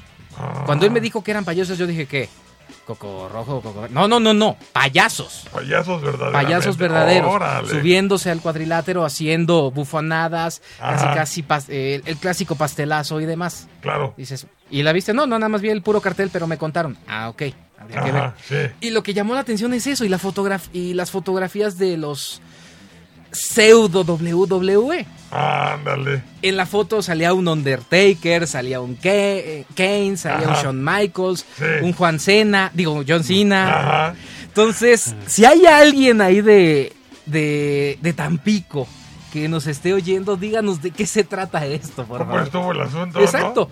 Él me- también me preguntó que si se, eh, si se trataba acerca de los mismos imitadores que se presentan en, en Monterrey. Dije, pues la verdad no sé. No porque esto fue todo lo que me llegaron a comentar. Yo, de hecho, nunca había visto que hubiera imitadores de este, de este espectáculo. A ver, Kiko, tú que estás aquí en Monterrey, si, si has visto algo por el estilo, pues platícanos, ¿no? De qué se trató el asunto. Pero aguas, ¿eh? Porque así empezó una compañía muy buena de, de lucha libre, ¿eh? Ujú. Así empezó Lucha Babón, siendo como especie de parodia y obra de teatro de la lucha libre mexicana. Y ahorita Lucha Babón es una empresa y además tienen un... un- se- ellos hacen sus funciones en un teatro ideal, en un lugar que es ideal para ellos, el Mayan Theater de, de Los Ángeles, Entonces, haz de cuenta que todo es así como. ¿Te acuerdas de Crepúsculo al amanecer? ¿Cómo era la cantina? Todo así. Me acuerdo de Salma. Ay, así sí. prehispánica y todo Y eso. Salma bailando. El teatro es exactamente Ay, sí. parecido a eso. ¿Un poco? ¿Y sale Salva? No, no sale, no sale Salma. Oh, no. Pero vi dos, dos luchadores que me llamaron, bueno, vi tres que me llamaron mucho la atención. Uno que se llama El Pollo, que vuela impresionantemente más que Super Crazy, Ajá. desde una altura bastante considerable. Sí. Y hay dos luchadores que me llaman mucho, mucho la atención, que se llaman los Calaveras. Ok. Tienen la cara, la máscara como las calaveras estas de papel maché Ajá. y los trajes como de charro. Sí. Se ven padrísimos y además en colores morados. O sea, se ve excelente. Les, les aconsejo, bueno, es que yo tengo ahí en, mi lista del Facebook, ah, dado de alta Lucha Baboom. Si pueden darse una vuelta por Lucha Baboom en el Facebook, están impresionantes las fotos y está muy bueno. Les- les recomiendo que se den una vuelta por Lucha Baboom. Oh, pues buena, buena este, sugerencia. Vamos a, a echarle un ojito a ver de qué se trata. Digo, yo ya conocía de Lucha Baboom y toda la cosa, pero por lo que me estás comentando, pues sí la pegaron a pesar de que era una Sí, empresa así de parodia, ¿no? De parodia. Ajá, de parodia. Y esto que me comentas, payasos, ¿te acuerdas las de Bolivia, las chonitas, estas que se empezaron dándose en la torre de, de veras? Y ahora son, las chonitas ya se las llevan, no sé cómo se llaman, por eso digo Ajá. las chonitas, se las llevan a Miami, se las llevan para acá, y son las mismas dos vestidas este, con trajes regionales de Bolivia, Sí. y le se dan en la torre, en el ring, es fabuloso, fabuloso. Ah, pero sí se fue, ponen sus buenas moquetizas. Sí, sí, sí, sí, sí, sí. Pero dice, ahora sí vamos a ganar dinero por lo mismo, así es que órale, como va. Digo, se vale, o sea, Le- les, salió bien, pues, Digo, ¿no? a este cuate se le hizo indignante de Sí. que subieran, de que subieran payasos eh, arriba del cuadrilátero a hacer, pues sí, payasadas. Sí, y también, claro. y también hacer este lo de los imitadores de la WWE. Yo dije, oye, pero, pero ¿por qué? Digo, a final de cuentas se vale. Se le hizo gacho. Pero te voy a decir y te voy a hablar frío. Si tú ves a AAA en una función que no está este, transmitida para televisión, ves más idioteces y menos cosas que a lo mejor los payasos dieron todo lo que tenían que dar y lo dieron todo de sí. Sí, Y cuando vas a los de AAA fuera de transmisión de tele, es una porquería, de plano. de plano. Escupiéndole a la gente, este, aplaudiéndose, bajándose los calzones. Pues realmente de lucha nada, nada, nada, nada, nada. Y lo puedo decir varias veces y tengo fotos de que no lucha nada. Ay, qué bárbaro. Malo, malo, malo. Así no es. es. precisamente como se, este... yo no me quiero ir. ¿Que ¿Ya nos vamos? Oh, ya nos vamos, señores. Este show ya terminó. El festival de hoy. Y ya no hablamos Pronto del tema nos- que teníamos que hablar. Ah, la próxima semana. La verdad es que ni, este, estaba esperando participación a ver si alguien se acordaba. Pero bueno. Estamos eh, esperando lo que es la segunda parte de las promesas del testigo. Ah, bueno, luego seguimos prometiendo, no hay problema. Eh, como dicen por ahí, yo te, yo te digo que sí, pero no te digo cuándo. Recuerden que ya no estamos en YouTube. En YouTube a lo mejor nada más lo usamos para subir algunos saludos, cápsulas, etcétera, etcétera. sí, cosas chiquitas. Y estamos en Vimeo. En Vimeo. Buscan en Facebook, ahí en la página de, este, de Bajo las Capuchas está el programa número 000 de lo que será algo que ya tendremos más macizamente agarrado para que sepan de qué se trata y se los diremos para que pues puedan vernos, ¿no? Aquí es una prueba, una prueba que la verdad salió muy padre, me gustó. Estamos este, los tres en una mesa, ahí con nuestros, este, nuestra nueva escenografía que lo dije en ese entonces. Y, y la verdad me gustó porque estábamos muy participativos unos con otros. ¿Te acuerdas, mi querido tío Sombra? Digo, ¿cómo no? Pero... Además, Bueno, yo, eh, mira, yo estoy muy... Ahí sí, tengo que decirlo. o sea, yo estoy muy acostumbrado a trabajar en el micrófono, ya sea haciendo radio, haciendo doblaje, haciendo mil y un cosas. Claro. Pero la cámara es distinto. sí es muy distinto, se impone mucho la cámara. Sí. Y además, estos programas que estamos grabando, destrócenlos, hagan los pedazos, porque Ajá. es para mejorar, o sea, nos sirve a nosotros. Exactamente. La- o sea, sí. no, no nos den chayotazos, destruyanos. Ajá. O sea, díganos en qué estamos mal. Háganos, Digo- este, como si hubieran este, comido camote pasado. ¿Qué hay un último mensajito, mi querido tío Sombra? Mauricio Aguatl dice, son 10 partes las de las promesas, así que tengan paciencia. Oh, que la canción, no te digo. Bueno, ya, ya para no estar prometiendo nada, pues mejor ya nos vamos. Ah, A ver, ¿qué y pasó? falta el pago de apuesta de la rola Los Luchadores. ¿Por qué? No sé. Pues ya, ya lo pagué, ya lo pusieron. Ah, por cierto, yo me acuerdo, subí, subí a mi face un video que me encontré justamente en YouTube. Ajá. No sé quién haya hecho la edición, no sé quién lo haya así lo haya subido. Ajá. Le quedó poca abuela. Justamente la canción de los luchadores.